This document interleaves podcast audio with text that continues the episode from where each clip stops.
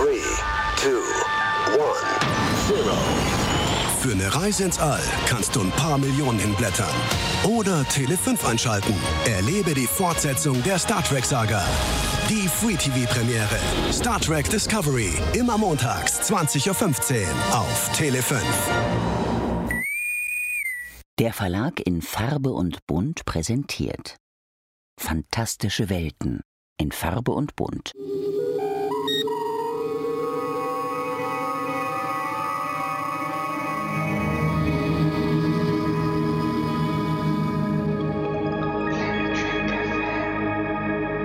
Nuknech und herzlich willkommen zu einer weiteren Sonderausgabe von Planet Trek FM, die ganze Welt von Star Trek mit mir, eurem Björn Sülter.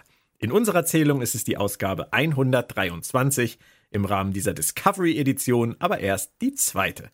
Immer montags befassen wir uns aktuell mit der lange überfälligen Free-TV-Premiere von Star Trek Discovery in Deutschland bei Tele 5.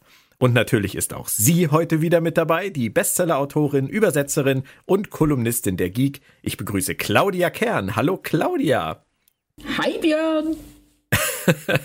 ich habe extra schon so angefangen, du hast es vielleicht gehört. Mein übliches Moin Moin war heute gar nicht da. Ich habe ja ein kleines Interview für den heutigen Cast äh, geführt mit jemandem, der sich richtig gut mit Klingonisch auskennt und der hat mir beigebracht, wie man die Begrüßungsformel Nuknech richtig ausspricht. War gut, oder?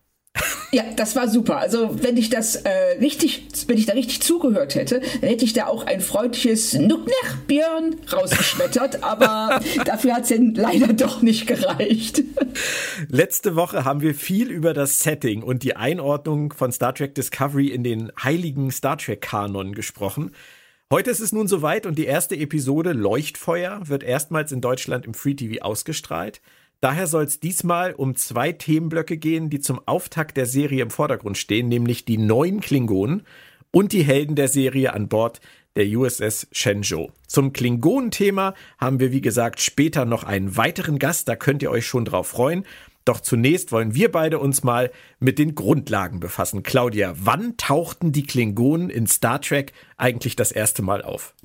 Das war schon in der klassischen Serie. Und zwar, wenn du es ganz genau haben willst, am 23.03.1967 wow. wurde die Folge Errand of Mercy, Kampf um Organia, ausgestrahlt. Und da tauchen die Klingonen das erste Mal auf. Und zwar versuchen Kirk und Spock, die Bewohner des Planeten Organia, vor den Klingonen zu beschützen. Aber die wollen das eigentlich gar nicht. Das klingt jetzt ein bisschen so, als hätte Gene Roddenberry die Klingonen eindeutig als Antagonisten skizziert. Ja, definitiv. Sie sind auch gar nicht direkt von ihm, sondern geschrieben wurden sie von seinen, einem seiner Hauptdrehbuchautoren, Gene L. Kuhn. Und der Name Klingone, was eigentlich ganz lustig ist, leitet sich ab von einem ähm, Lieutenant, mit dem ähm, Gene Roddenberry bei der Polizei gedient hatte. Und zwar hieß der Mann Wilbur Klingan. Und ich nehme an, dass der relativ hart drauf war, wenn er es geschafft hat, dass eine Spezies, eine kriegerische, brutale, hinterhältige und nicht ganz schlaue Spezies nach ihm benannt wurde. so. Der muss einen bleibenden Eindruck hinterlassen haben. Müsste man eigentlich mal versuchen rauszufinden, ob es da im Nachhinein irgendwelche Rechtsstreitigkeiten gab, dass der gute Mann sich vielleicht falsch behandelt gefühlt hat. Richtig, mich würde auch interessieren, ob der es überhaupt gewusst hat. Man würde jetzt normalerweise annehmen, das wäre jetzt die späte Rache von Gene Roddenberry an einer Ex-Verflossenen gewesen oder so. Aber in dem Fall, vielleicht hast du recht, vielleicht war es ein besonders unsympathischer Kollege. Das würde ich wirklich sehr, sehr gerne wissen. Aber es ist leider auch echt lange her und wahrscheinlich leben von den Beteiligten fast äh, gar keine mehr. Er hat ihm ja damit auch im Prinzip ein Denkmal gesetzt, denn die Klingonen, die haben ja alles überdauert, bis heute. Das muss man ja, ja einfach auch mal sagen. Sind die denn sehr oft in der Classic-Serie damals vorgekommen? Nein, das sind nur in einer Handvoll Episoden. Aber ähm, sie waren trotzdem, sie wurden etabliert als die Hauptantagonisten. Und sie sind dann auch in den darauffolgenden Serien, also sie sind in bisher allen Serien außer Picard, jetzt stand ähm, äh, Ende der ersten Staffel, beziehungsweise Anfang der zweiten Staffel. Und sie kommen in zehn Filmen vor und davon alleine drei Classic-Filme. Das war der Statistikblock. Großartig. Und ich bin so stolz, dass ich, dass ich Wikipedia richtig gelesen habe. ich dachte, das holst du alles aus dem Gedächtnis. Selbstverständlich. Also ich hätte es jetzt aus dem Stegreif auch nicht so aufsagen können. Aber ähm, äh, es zeigt einfach, wie prominent die Klingonen in ähm, der TOS-Serie sind. Und man sieht das, also eigentlich hätte Roddenberry selber die Klingonen und die Romulaner gerne gleichzeitig entwickelt und als Antagon Antagonisten, ja, alles klar, Antagonisten dargestellt, aber das Make-up der Klingonen war halt so viel günstiger als das der Romulaner, dass, sie, äh, dass die Klingonen dann äh, zu den Hauptbösewichten avancierten. Make-up ist ein gutes Thema, da war damals weniger mehr, oder? Ja, das kann man allerdings sagen. Also ähm, Gene L. Kuhn schrieb in, seinen, in seiner ersten Beschreibung der Klingonen, sie sollten, was heute politisch sehr unkorrekt klingt, orientalisch aussehen und mit harten Gesichtern.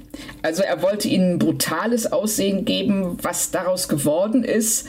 In, bei schon dem ersten Auftritt in Errand of Mercy ist eben, dass sie diese leicht bronzefarbene Haut haben, ein Bart, und diese sehr buschigen Augenbrauen und das Ganze wurde mit Schuhcreme eingeschmiert, damit das auch schön dunkel aussieht. Also im Prinzip so eine intergalaktische Straßenschläger-Gang. ja, ja, genau.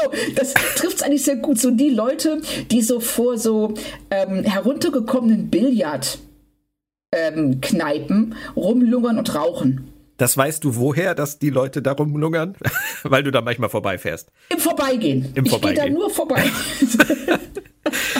Aber was hat denn Roddenberry oder Kuhn letztendlich damit bezweckt, sie als Antagonisten in die Serie zu nehmen? Waren sie einfach nur als so eine Art äh, Schlägergang gedacht oder wollte er irgendwas, was es auf der Erde gibt, auch in gewisser Weise spiegeln und uns damit etwas vorführen?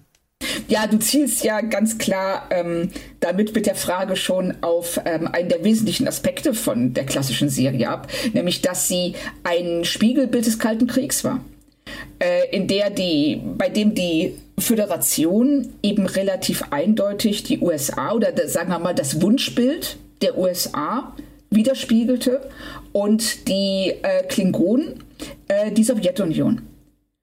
Und ähm, man, man merkt das auch schon so in diesem, dass die Klingonen eigentlich der Enterprise-Besatzung und der Föderation immer unterlegen sind. Die sind nicht so schlau. Die sind nicht ähm, so fortschrittlich, die sind nicht so weltgewandt, die ähm, bleiben in ihren Moralvorstellungen äh, zurück hinter dem, was die Föderation äh, sich auf die Fahnen geschrieben hat. Aber durch ihre Brutalität und reine Hinterhältigkeit können sie diese Nachteile eben oft ausgleichen und werden dann doch zu einer Gefahr. Und so hat man ja im Kalten Krieg auch äh, die, die Sowjetunion wahrgenommen bzw. bewusst dargestellt. Hm. Das klingt jetzt bei dir so, als wäre das in der Classic-Serie sehr ausformuliert gewesen, war es aber eigentlich gar nicht, ne? Nee, war es nicht. Ich glaube, ja, es ist auch so rückblickend sieht man halt, dass es drin war.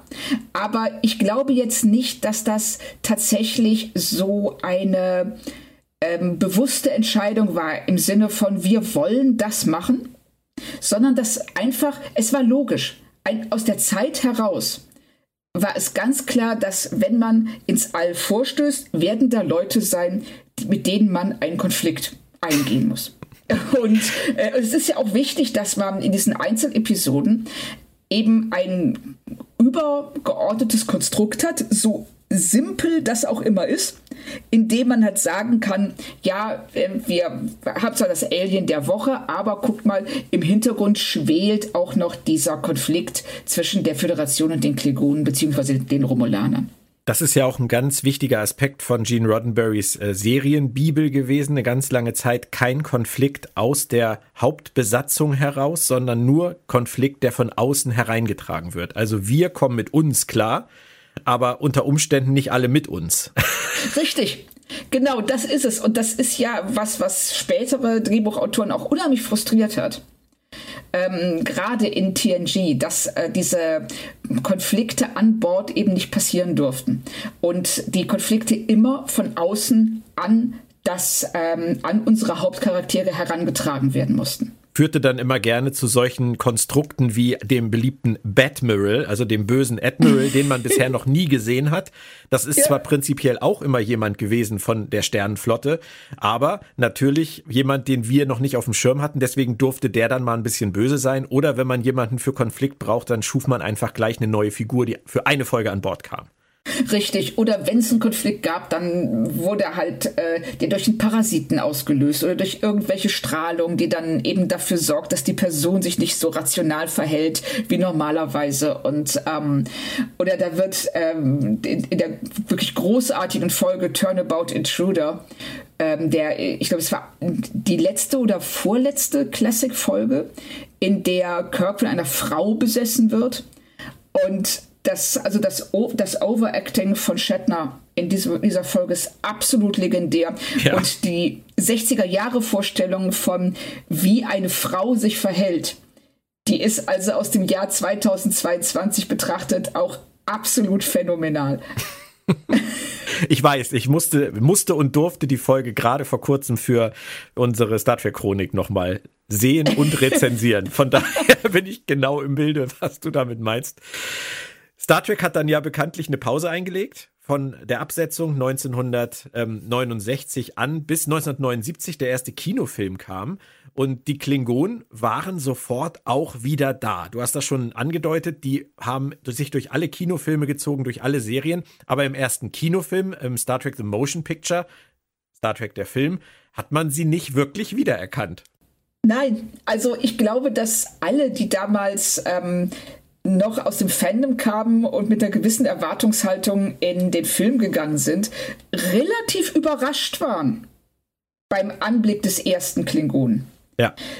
Die ähm, Stirnplatten, die, die, die langen Haare, die, ähm, die, die äh, Zahnimplantate, die buschigen Augenbrauen, die sahen halt richtig krass aus. und Gut. was Sie haben es halt komplett ausgenutzt, was sie auf einmal für Geld zur Verfügung hatten. Mehr Richtig. steckt da halt leider nicht hinter. Ja, genau das ist es. Also das hat Roddenberry, der hätte sicherlich sehr, sehr gerne die Klingonen auch schon in der Serie fremder dargestellt und nicht nur mit einem Bart und, ähm, ne, und einer geschminkten Haut. Und jetzt hatte er die Möglichkeit und er hat rausgeholt, was er rausholen konnte und das ähm, ist völlig okay und ähm, hat auch, wie ich finde, den Klingonen nur gut getan. Und niemand hätte damals gedacht, dass das noch ein richtiges Politikum werden würde an dieser Stelle. Alle haben gesagt, ja gut, jetzt haben wir Kinofilme, jetzt haben wir Geld, jetzt haben wir ein ganz anderes Make-up-Department. Das ist jetzt eben so, aber es wurde ja später noch eine ganze Menge mehr draus. Wir werden darauf noch eingehen. In den Filmen ist mir besonders eine Figur im Gedächtnis geblieben, also in den Classic-Filmen aus den frühen jetzt. Das war der Klingone Crude und zwar gespielt von Christopher Lloyd, den man ja als ja. Doc Brown aus Zurück in die Zukunft kennt. Das war zwar eine ziemlich überkandidelter Klingone, wie man sich das bei Christopher Lloyd so vorstellt, aber der blieb schon im Gedächtnis. Ja, auf jeden Fall. Und ähm, man merkt da, dass sie so ein bisschen an so einem Zwischenstadium sind. Also das sind nicht mehr so ganz die tumpen Klingonen aus der ähm, klassischen Serie. Es sind aber auch noch nicht die ehrenhaften TNG-Klingonen. Sie ähm, sind hier so ein bisschen am Wendepunkt. Sie wissen nicht so richtig, wohin mit denen. Und ähm, dass Christopher Lloyd sich äh, damit behilft, dass er den einfach völlig over the top spielt. Ähm, kann ich mir auch so erklären, dass niemand so richtig wusste, wie so ein Klingone eigentlich drauf ist. und die haben ihn einfach machen lassen. Genau, genau, sie haben ihn einfach sein Ding machen lassen. Macht Doc Brown ja. als Klingone. So. Ja, genau. Was anderes macht er ja. Der wird sich auch gesagt haben, oh, cool, kann ich schon. Super. Aber ein ganz wichtiger Punkt in der Geschichte der Klingonen, den haben wir dann erlebt im sechsten Kinofilm, Star Trek Das unentdeckte Land. Was war da los? Ja, das ist, äh, wie ich finde, super spannend, weil ähm, da der Fall der Sowjetunion praktisch thematisiert wird. Also ähm, ganz grob gesagt, es geht darum, dass ähm, durch eine interstellare Katastrophe halt das ganze Klingonische Reich in sich zusammenzubrechen droht und der klingonische Kanzler will daraufhin mit der Föderation Frieden schließen. Um ähm, eben dem entgegenzuwirken. Und das kommt aber bei bestimmten Parteien nicht ganz so gut an, worauf er ermordet wird. Und die Schuld an dem Mord schiebt man dann Kirk und McCoy in die Schuhe. Und nicht nur, dass deren Unschuld bewiesen werden muss, gleichzeitig muss auch der drohende Krieg zwischen Klingonen und Föderation abgewendet werden. Ja. Da haben sie die Kalter Krieg-Parallelen natürlich wirklich durchgezogen. Ja, bis zum Ende. Und das ist auch, wie ich finde, sehr passend, weil sie dem Kalten Krieg, sie begleiten den ja praktisch schon seit Mitte der 60er Jahre. Und äh, ihn dann bis zum Ende so ja, also das auch dieses Ende dann auch nochmal darzustellen und auch die Problematiken, die damit zusammenhängen. Es war ja nicht so, dass das alle total super fanden, dass es die Sowjetunion auf einmal nicht mehr gab. Mhm. Und das war schon, also ich fand es sehr, sehr spannend. Was ich damals als, als Kind gar nicht verstanden habe, was aber natürlich auch eine Riesenparallele war, das war die Explosion, du hast das erwähnt, von diesem Mond Praxis, der diese ganze Katastrophe ausgelöst hat und der ja Pate steht für Tschernobyl. Ja, genau. Also da haben sie ja wirklich einiges aus unserer Realität äh, reingelegt und das dann sogar noch mit Dingen vermischt, weil wir haben jetzt immer gesagt Kalter Krieg und und die Menschheit hier steht sozusagen für ein idealisiertes Bild der USA, während die Klingonen eher für die Russen stehen. Aber dann sitzen sie bei diesem Gala-Diner am Anfang vom Star Trek 6 äh, zusammen und der eine Klingone, der sagt, unser Volk braucht Raum. Woraufhin Kirk ihm entgegnet, Erde, Hitler und so weiter. Das ist schon ein krasser Moment. Ist es auch. Und ich habe da damals echt so ein bisschen gezuckt, weil mir nicht ganz klar war, warum er das sagt. Und ähm, weil das, ich habe dann den Film dann später nochmal gesehen und ähm, da, also mir kommt es so vor, es ist nicht so, dass er die Klingonen mit den Nazis auf eine Stufe stellt. Was er, er warnt sie davor. Er sagt, wenn ihr nicht aufpasst, wenn ihr diesen Kurs so weiterfahrt, dann könntet ihr wie die Nazis werden. Ihr benutzt jetzt schon ähnliche Rechtfertigung. Mhm. Und so weil in dem Moment ich so, nee, die verhalten sich eigentlich nicht wie Nazis. Aber er hat schon recht. Wenn man das logisch weiterspinnt, würden sie irgendwann da enden. Sie sind ja auch mit dem, mit dem Logo der Klingonen, mit diesem rot-weiß-schwarzen Logo, ein wenig in die Richtung gegangen und auch die, deren Liebe zu Shakespeare, die sie uns ja auch in Star Trek 6 vorführen, äh, sie genießen Shakespeare am liebsten im klingonischen Original, lassen ja so ein ganz kleines bisschen auch an das Dritte Reich anklingen. Ja, oder ich hatte es eigentlich mehr, also gerade letzteres jetzt, mehr so auf Chekhov bezogen, der ja in äh, Classic eigentlich jede Erfindung ähm, den Russen zuschreibt. Und ähm, auf der anderen Seite, das halte ich fast schon für wahrscheinlicher, dass die Klingonen in dem Moment einfach nur provozieren wollen. Auch sie sind ja, ne, sie sind ja ein Volk, das ähm, auch die äh, eigentlich den, den Gegenüber versucht zu definieren dadurch, wie reagiert der auf meine Provokation. Hm. Ja. Für mich persönlich, was die Klingonen angeht, ist Star Trek 6 der absolute Höhepunkt der Geschichte gewesen. Ja. Ähm, besser fand ich sie nie mehr, aber ähm, es gab natürlich trotzdem noch viele, viele, viele weitere Momente mit den Klingonen in den verschiedenen Serien. Der erste große Einschnitt war The Next Generation wo Roddenberry damals, ähm, wie ich fand, auch wieder einen mutigen Kniff vorgenommen hat und einen Klingon zum festen Mitglied der neuen Brückencrew gemacht hat, Michael Dorn als Worf. Da wurde also wieder ein ehemaliger Antagonist zum Verbündeten. So wie man ja damals auch, wie du mir das im letzten Podcast schon erklärt hast, mit Spock einen, einen Außerirdischen genommen hat, der Teil dieser Crew ist, der eben nicht außen vor steht, sondern der mit uns zusammenarbeitet. Hier ist es sogar ein ehemals mit uns im Krieg liegender Klingone. Genau. Und bei Spock kam dann noch hinzu, dass er ähm, wie der Teufel aussieht. Oder zumindest dem Teufel ähnlich sieht. Und dass man da ganz klar sagt, das Äußere spiegelt nicht das Innere wider. Und bei Worf macht man was ganz Ähnliches. Das, ich finde es also total clever, wie sie das gelöst haben, dass sie Worf auch so prominent auf die Brücke stellen und sagen, der gehört zu uns.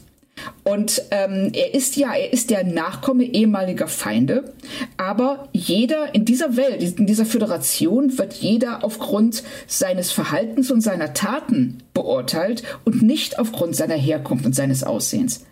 Also es ist eine völlig offene Gesellschaft und das macht Worfs Platz in dieser Brückenbesatzung halt total deutlich. Am Make-up haben sie damals dezente Veränderungen vorgenommen, würde ich mal sagen, zu den ähm, Filmen der Classic-Serie. Sie haben sogar Worfs Stirnplatte während der Serie noch verändert. Also da waren sie sehr flexibel im Umgang mit dem Make-up von, von den Klingonen. Schon immer. Ja, richtig, aber das finde ich auch gut. Es ist so ein bisschen, wenn Kanon auf Realität trifft. ne? So, was machst du da? Klar, innerhalb der Serienlogik ergibt es keinen Sinn.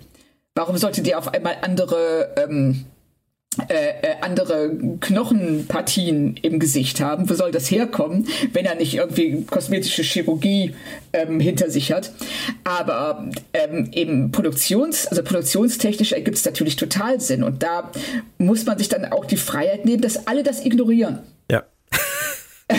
Und das haben wir ja zu diesem Zeitpunkt auch alle immer noch. Das ist ja das Lustige an der Sache. Die Klingonen wurden so vielen Veränderungen unterzogen in ihrer Zeit mit Star Trek, und alle haben immer gesagt, yo, ist halt so. Ist halt so bis zu einem gewissen Punkt, der jetzt immer noch nicht gekommen ist, denn es gab nach Worfs erster Episode bei Star Trek The Next Generation erstmal viele, viele, viele Jahre, in denen wir uns mit den Klingonen dann ganz intensiv befassen konnten. Also erst mit Worf bei TNG, in den Kinofilmen von TNG, dann noch vier Staffeln Worf bei Deep Space Nine und auch die Allianz mit den Klingonen bei Deep Space Nine. Dann gab es noch die Halbklingonen Bilana Torres bei Star Trek Voyager. Es gab die Schwestern Lursa und Betor, für die ich keine große Sympathie hege, die es von TNG sogar zu DS9 und in den siebten Kinofilm geschafft haben. Und dann kam in Deep Space Nine die Episode immer die Last mit den Tribbles, Trials and Tribulations. Da kam es zum Aufeinandertreffen von Classic Klingonen und neuen Klingonen, indem man die Niners in der alten Episode der Originalserie mitspielen ließ. Das war wirklich ein grandioser Franchise-Moment, oder?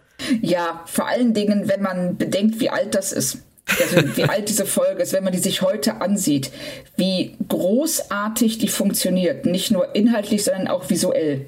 Ja. Also wie sie die Niner da reingesetzt haben, das ähm, ist phänomenal und ähm, eben dieses Aufeinandertreffen zwischen den alten Klingonen und Worf ist einer der größten Momente da drin. Ja.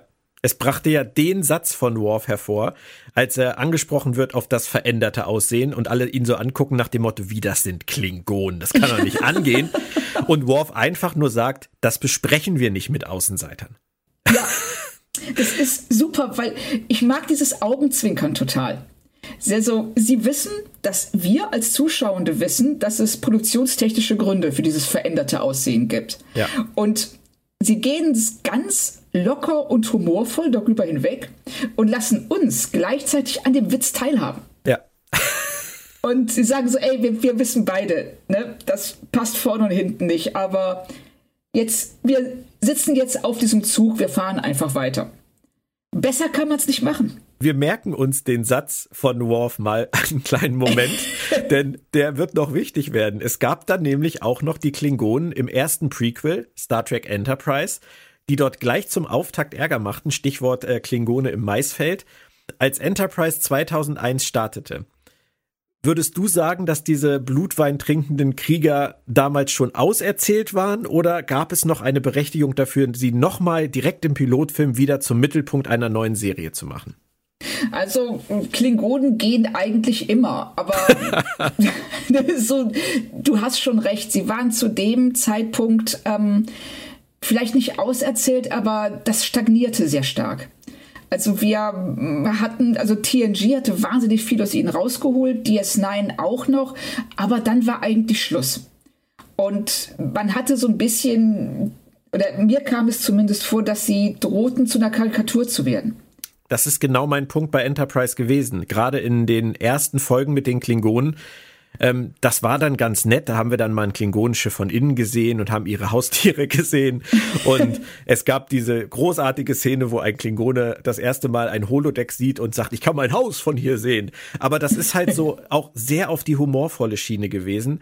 Die Serie hat ehrlicherweise aus den Klingonen lange Zeit nichts rausgeholt, nichts wirklich Bedeutendes, ja. außer dass wir erfahren haben irgendwann, dass es auch äh, Anwälte gibt bei den Klingonen, was ich großartig fand. Aber dann gab es doch noch eine sehr relevante Sache. Es gab die Doppelfolge ähm, Affliction, Divergence, die Heimsuchung, die Abweichung. Und da haben sie dann auf einmal versucht, das veränderte Aussehen kanonisch zu erklären. Warum? Warum Enterprise? Ah, okay, ich sehe schon. Das ist nicht deine, das ist für dich nicht die beste Idee gewesen. Nein, weil sie damit, sie machen ein Problem aus etwas, das kein Problem war.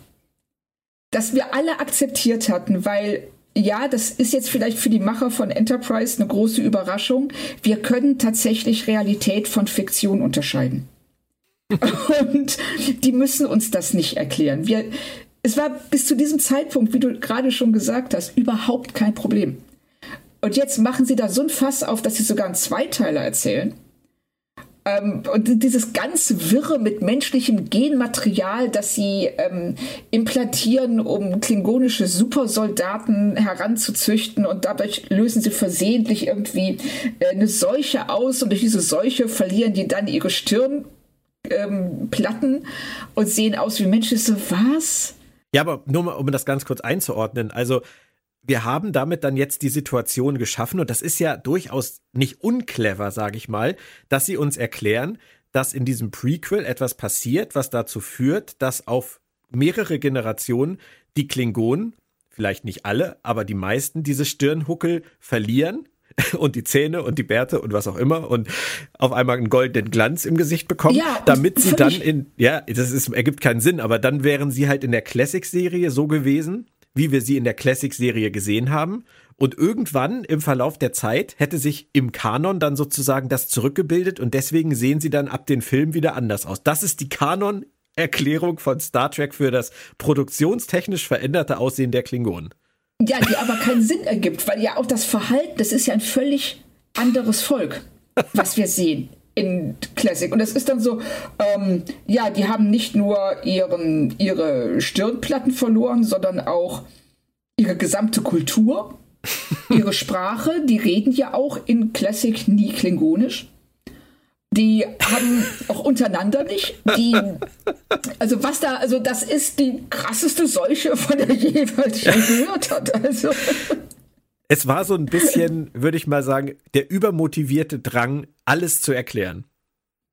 Was ja. es irgendwie an offenen Punkten in Star Trek noch gibt. Richtig. Und sie hätten es wirklich einfach nur erklären müssen, also, äh, einfach nur ignorieren müssen. Das, äh, das hätte gereicht. Einfach das, äh, was Worf sagt, reicht völlig aus, um uns zufriedenzustellen. Hey, die reden halt nicht drüber. Und den ganzen Rest kannst du Fanfiction-Autoren überlassen. Mhm. Ja. Da wären tolle Geschichten bei rausgekommen, die wären dann nicht Kanon gewesen, aber jeder, der sich eine Erklärung gewünscht hätte, hätte sie da bekommen, ohne dass sie so ein so eine komplizierte und letzten Endes nicht nachvollziehbare Erklärung bringen. Und jetzt kommen wir nach Enterprise zwölf Jahre später zu Star Trek Discovery. Und da gab es den berühmten Brian Fuller, der diese Serie konzipieren durfte, als eigentlich geplant als Showrunner.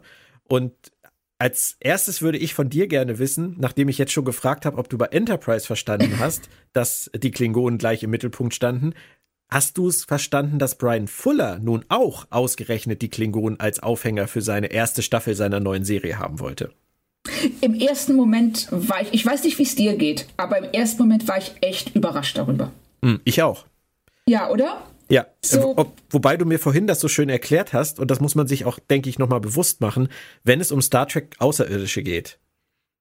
Sagen wir mal, wir spielen hier jetzt ruckzuck mit Werner Schulze Erdel. Hieß er so? Ich glaube. Ähm, auf jeden Fall ist jetzt die Aufgabe, außerirdische Kulturen aus Star Trek nennen. Garantiert sind unter den ersten beiden, würde ich sagen, die Vulkanier und die Klingonen. Richtig. Also das, äh, es würde mich sehr überraschen, wenn die ersten beiden Nennungen wären die Trill und die Andorianer. Oder die Tribbles und die Telleriten. Genau. Nein, das, ja. das ist halt einfach das Ding. Wenn wir über Star ja. Trek Außerirdische sprechen, dann reden wir über Live Long and Prosper und über Koppler. Richtig. So. Und wenn man sich ansieht, was Fuller dann äh, eigentlich vorhatte, dann macht das auch total Sinn. Also zum einen, wie du schon sagst, die Klingonen sind die Quintessenz des Star Trek Außerirdischen. Wir wissen mehr über deren Kultur als über die Kultur von jedem anderen Volk, inklusive der Vulkanier. Ich dachte über unsere eigene. Und ja, als über unsere eigene. ja. Naja gut, wir wissen über die Erde auch nicht so wirklich viel, wenn man drüber nachdenkt. Ne? Du hast ja recht. Also was wollte er denn genau? Ja, was er, also ähm, sie waren ja in, also er greift ja zurück zu TOS. Wir wissen ja, wann Discovery spielt. Das ist ja ähm, äh, äh, vor Kirk, also vor der, der klassischen Serie. Und ähm, äh, da werden sie halt dargestellt als dumme Schurken.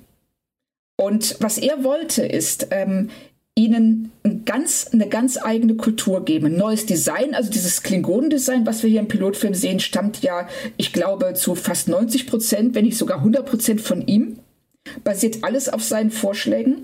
Und er wollte, dass sie richtige Gegner werden. Also nicht nur Schurken, sondern Leute, die eine Motivation haben, weshalb sie so handeln. Das, ja, die sind kriegerisch und die werden gerade in TOS und auch ein Stück weit in TNG von der Föderation ähm, herablassend äh, deswegen behandelt oder ähm, ablehnend.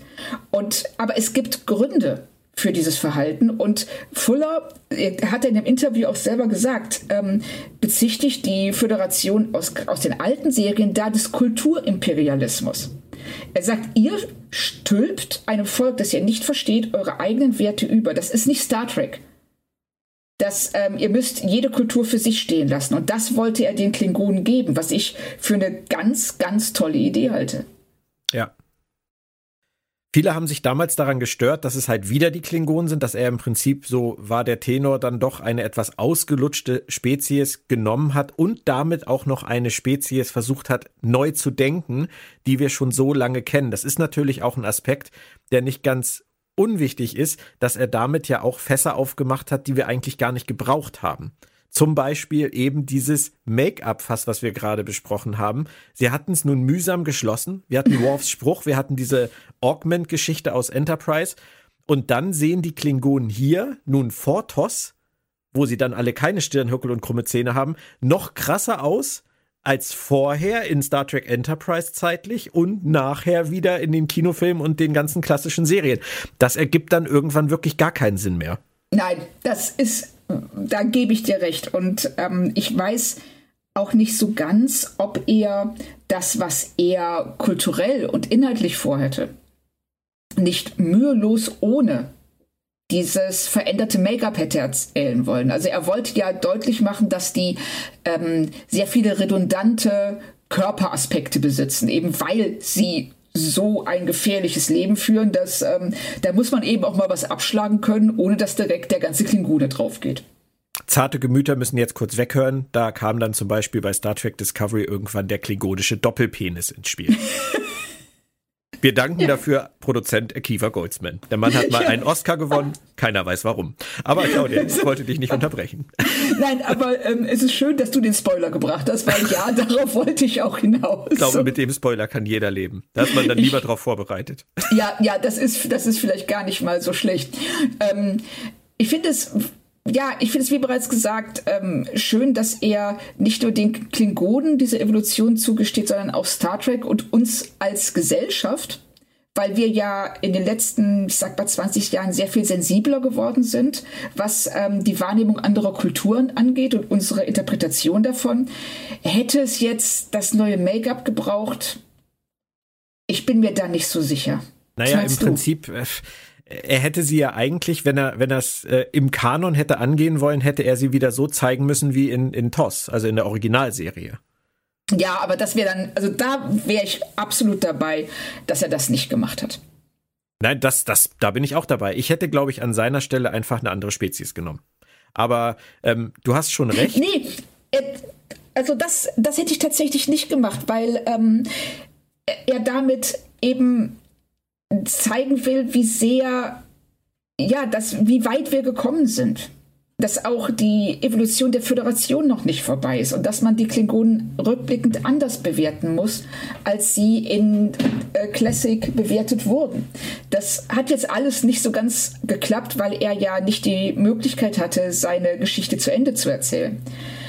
Aber vom Ansatz her stehe ich da voll hinter. Finde ich überraschend. Habe ich tatsächlich auch so positiv noch nie gehört. Aber ähm, dein Ansatz, der hat schon was. Und ich hätte vielleicht tatsächlich gerne gesehen, wo Brian Fuller damit hingewollt hätte, wenn man ihn gelassen hätte, denn er hat das ja damals auch in Interviews sehr groß angesetzt. Er wollte viele verschiedene Häuser zeigen, die es bei den Klingonen gibt, die alle ihre eigene Kultur hätten haben sollen, was ja ein Ansatz ist, der, ich sag mal, der eigentlich nur schiefgehen kann, wenn man sich sowas aufheizt. Aber er wollte das. Er wollte ganz, ganz nah dran sein an der Kultur der Klingonen, an der Geschichte der Klingonen, am Wertesystem der Klingonen. Und man sieht ja auch jetzt in diesem Anfangszweiteiler, was er auch visuell aus den Schiffen etc. rausgeholt hat. Also das ja. ist ja, das ist ja wirklich eine ganz neue außerirdische Welt, die er da erzeugt hat, die gar nichts mehr mit dem zu tun hat, was wir über die Klingonen wissen. Das ist schon Richtig. cool. Also ich fand es auch cool und äh, ich hätte es gern gesehen. Also vor allen Dingen, wie du schon sagst, diese vielen Häuser erinnerten ein klein bisschen vielleicht an Game of Thrones und ähm, oder in der Realität eben an das mittelalterliche Japan sicherlich auch eine ganz starke Inspiration davon gewesen. Ist, eben auch ähm, ein fast konstanter Zustand des Bürgerkriegs und des Chaos. Und ganz, ganz viele kleine ähm, ja, ähm, Staaten kann man kaum sagen, kleine Häuser oder Clans, die gegeneinander gekämpft haben. Also man hätte da schon sehr viel rausholen können. Eigentlich so viel, dass man sich fragt, warum haben sie das nicht komplett ausgeklammert und eine Klingonen-Serie gemacht? Wir wissen ja nicht, was hinter den Kulissen los war. Wir haben das ja letztes Mal schon thematisiert. Brian Fuller war schon vor Ausstrahlung von Star Trek Discovery wieder weg.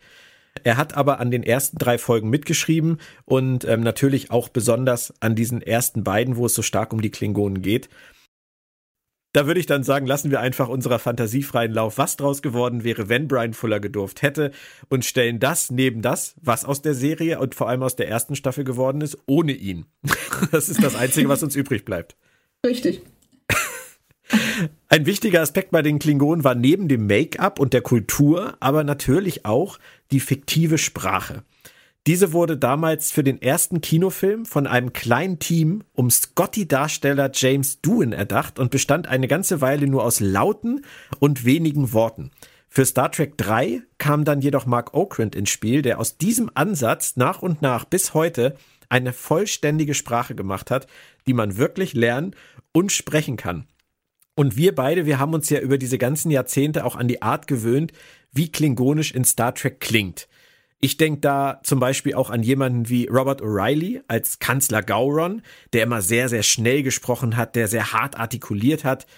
Insgesamt für mich hatten die Klingonen einfach immer wahnsinnig viel Feuer und, und waren sehr dynamisch. Und dann kam Star Trek Discovery. Wie war es für dich, sie in dieser Serie erstmals zu sehen? Jetzt also ich war überrascht. also sie sahen, ähm, also sie hatten ja fast schon was Reptilien oder äh, fast schon was Insektenhaftes. Ja. Und ähm, das, äh, ich, ich, ich fand sie nicht abstoßend. Oder aber ich, ich fand einfach nur das Aussehen sehr krass und überraschend, weil ich sie mir, weil ich damit nicht gerechnet hatte. Ich war auch völlig ungespoilert. Also ich bin ja wirklich mit Scheuklappen durchs Internet gegangen, ein halbes Jahr lang, um eben äh, das so unbedarft wie möglich zu gucken. Ja. Und deshalb, äh, ich habe nicht mal Trailer gesehen, deshalb war das wirklich so, wow, was ist denn hier ja. los? Wir haben da dieses riesengroße Schiff von diesem Tekuvma, der seine Anhänger um sich schart und für mich wirkte das ehrlich gesagt so in den ersten Momenten fast wie so eine Sekte. Total, das, das ist ja auch eine.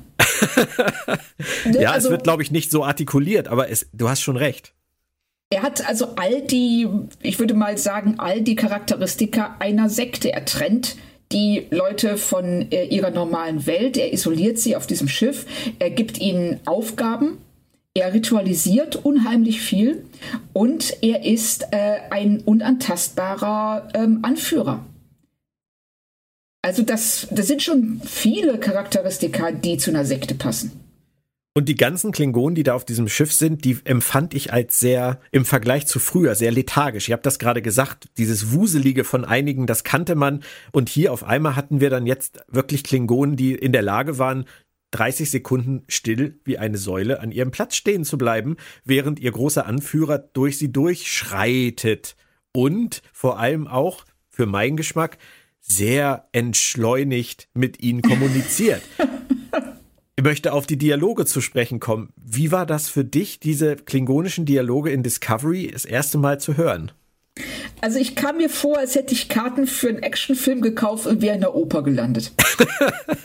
also das, ähm, ich fand es ähm, wirklich, es war sehr getragen. Also, dass jeder dieser Schauspieler schien bei jedem Satz sagen zu wollen, guck mal, ich kann Klingonisch, cool, oder? so, so kam das rüber. Wobei, ehrlich gesagt, ähm, ich habe den Pilotfilm gestern Abend nochmal gesehen, zur Vorbereitung auf unseren Podcast. Und da kam mir das gar nicht mehr so krass vor. Mir tatsächlich auch nicht. Ich habe ihn natürlich auch gestern nochmal gesehen. Und ich muss sagen, es manchmal hilft ja Abstand. Also es ist Auf ja nun schon Fall. fünf Jahre her, dass wir die, die ersten Folgen von Discovery wirklich damals live gesehen haben. Und ähm, wir waren damals an einem Punkt, wo wir zwölf Jahre auf neue Star Trek im Fernsehen gewartet haben. Das ist natürlich auch immer verbunden mit einer wahnsinnigen Erwartungshaltung. Richtig. Und ähm, da achtet man dann ganz anders auf Dinge, als man das jetzt mit dem Abstand von fünf Jahren kann. Und ich fand tatsächlich ähm, die Klingonen auch gar nicht mehr so gewöhnungsbedürftig wie damals. Gar nicht. Das geht mir auch so. Also ich habe dann auch überlegt, ob die ähm, also mein, also ich habe diese Dialoge, die haben mich wirklich gestört beim ersten Mal. Und da ist jetzt, wie du schon sagst, die Frage, ist das die Schuld in Anführungszeichen der Serie oder prallte da einfach die Realität der Serie mit unserer Erwartungshaltung aufeinander? Und wir hatten bei dem Begriff Klingonen eine bestimmte Erwartungshaltung, die wurde nicht erfüllt. Wir bekamen was anderes. Das hat uns verwirrt und gestört. Aber jetzt im Nachhinein finde ich es nicht mehr schlimm. Nee, tatsächlich nicht. Ähm, ich musste da tatsächlich auch ein bisschen, als ich es jetzt nochmal geguckt habe, an Star Trek 6 denken, weil äh, auch der Kanzler Gorkon in Star Trek 6 war ja ein sehr ruhiger Mann. Ja. Ähm, und sein, sein Stabschef, ähm, der Chang, der, der hatte ja auch sowas, sowas ganz, ja, der, der ruhte ja auch so wahnsinnig in sich trotz seiner Brutalität und, und seiner dämonischen Züge. Aber das waren doch eher Klingonen, die ich mit denen von Discovery jetzt zusammenbringen kann. Ja, die haben sowas von so einer ähm, ähm, alten Samurai-Kultur. Ja, genau, stimmt. In die Richtung Na, geht so, das. Das äh, fand ich nämlich auch, dass das sehr stark auch durch dieses stark ritualisierte da sehr, also sehr stark, also ja, entsprechend wirkte. Und was sie ja auch bei Discovery gemacht haben, was, was ja auch für Star Trek sehr ungewöhnlich war damals, ist, dass sie diese wirklich sehr langen Dialogsequenzen auf diesem klingonischen Schiff komplett untertitelt haben. Das ja. machte das Ganze natürlich auch viel fremdartiger für uns, als das vorher in den anderen Serien überhaupt möglich war. Auf jeden Fall. Also ich finde es auch gut, dass sie das gemacht haben, weil sie damit den ähm, Klingonen zugestehen, dass sie eine Kultur haben eine eigene, die, äh, dass sie untereinander in ihrer Sprache reden und dass wir, um diese Sprache zu verstehen, eben einen Übersetzer brauchen. Also ja. in diesem Fall die Untertitel. Ich habe es eingangs erwähnt, zum Abschluss unseres Klingon-Blogs habe ich im Vorfeld des Casts ein Interview mit einem ganz besonderen Gast geführt und ich bin wirklich gespannt, was der uns zu diesen Kriegern noch berichten kann. Du auch? Ja, auf jeden Fall. Dann hören wir da mal rein.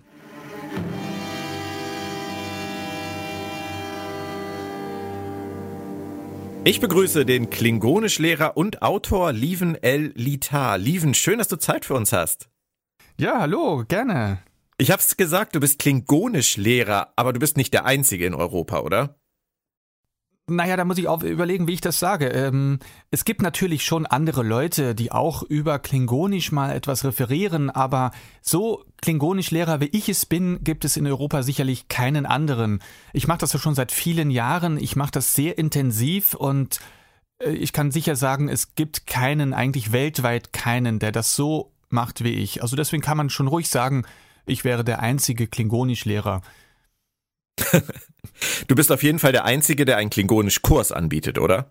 Ja, genau, das kommt hinzu. Genau, das ist ja der Punkt, wodurch das Ganze so, so, ja, so intensiv geworden ist. Ich habe vor vielen, vielen Jahren, ich, äh, das, ich, du erinnerst mich gerade dran, wie alt ich schon bin.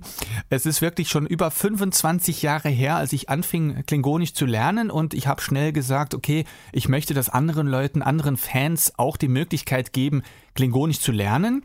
und habe damals dann angefangen so mit einem, ja sagen wir mal so wie so ein äh, Stammtisch, habe ich dann gesagt, wir treffen uns jeden Monat.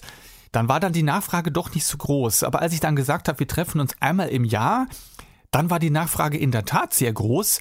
Wir hatten an unserem ersten Treffen schon über 20 Teilnehmer und das ist jetzt über die Jahre hinweg gestiegen, dass wir dieses Jahr schon unser 20. Jubiläum feiern und da sich schon äh, jedes Jahr fast 100 Teilnehmer anmelden und aus aller Welt.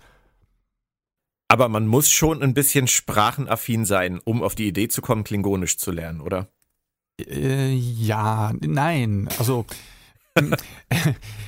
es ist verschieden. Also es ist so generell, man muss natürlich schon äh, etwas sprachaffin sein, um generell jede Sprache zu lernen. Aber es ist nicht bei, bei Klingonisch ist es nicht anders als bei allen Sprachen, allen anderen Sprachen auch. Also ob man jetzt Klingonisch lernt oder Spanisch oder Chinesisch, es ist im Grunde alles sehr gleich schwierig und ich kenne auch viele Leute, gerade an unserem Klingonisch-Kurs, die Klingonisch eben nicht lernen, weil sie eine Sprache lernen wollen, sondern weil sie etwas, weil sie sich dafür interessieren einfach nur, weil sie was mit Star Trek mhm. machen wollen und manche Leute basteln Modelle und manche Leute lernen Klingonisch. Wenn der Kurs jetzt stattfindet, das ist ja wahrscheinlich die letzten Jahre schwierig gewesen, aber wenn er dieses Jahr jetzt wieder stattfindet, wie muss ich mir das vorstellen? Wie läuft der ab? Wie lang ist der? Und was macht ihr da? Also ursprünglich war der Kurs nur so ein Wochenende und wir haben es ja über die Jahre hinweg immer so mal einen Tag verlängert, weil die Leute, die wollen dorthin kommen, die wollen mehr machen. Ähm, ansonsten ist der Kurs sehr abwechslungsreich gestaltet. Also es ist kein, kein strammes Programm oder kein streng festgelegtes Programm mit Kursen und mit Pausen, sondern es wird eigentlich jede Minute genutzt, um Klingonisch zu lernen und zu üben. Natürlich gibt es gerade am Anfang einige Anfängerkurse, wo dann so die Grammatik erklärt wird, denn wir haben ja auch Teilnehmer, die zum allerersten Mal was mit Klingonisch zu tun haben. Aber danach machen wir manchmal auch Spiele, damit auch die Fortgeschrittenen das, was sie gelernt haben, auch anwenden können.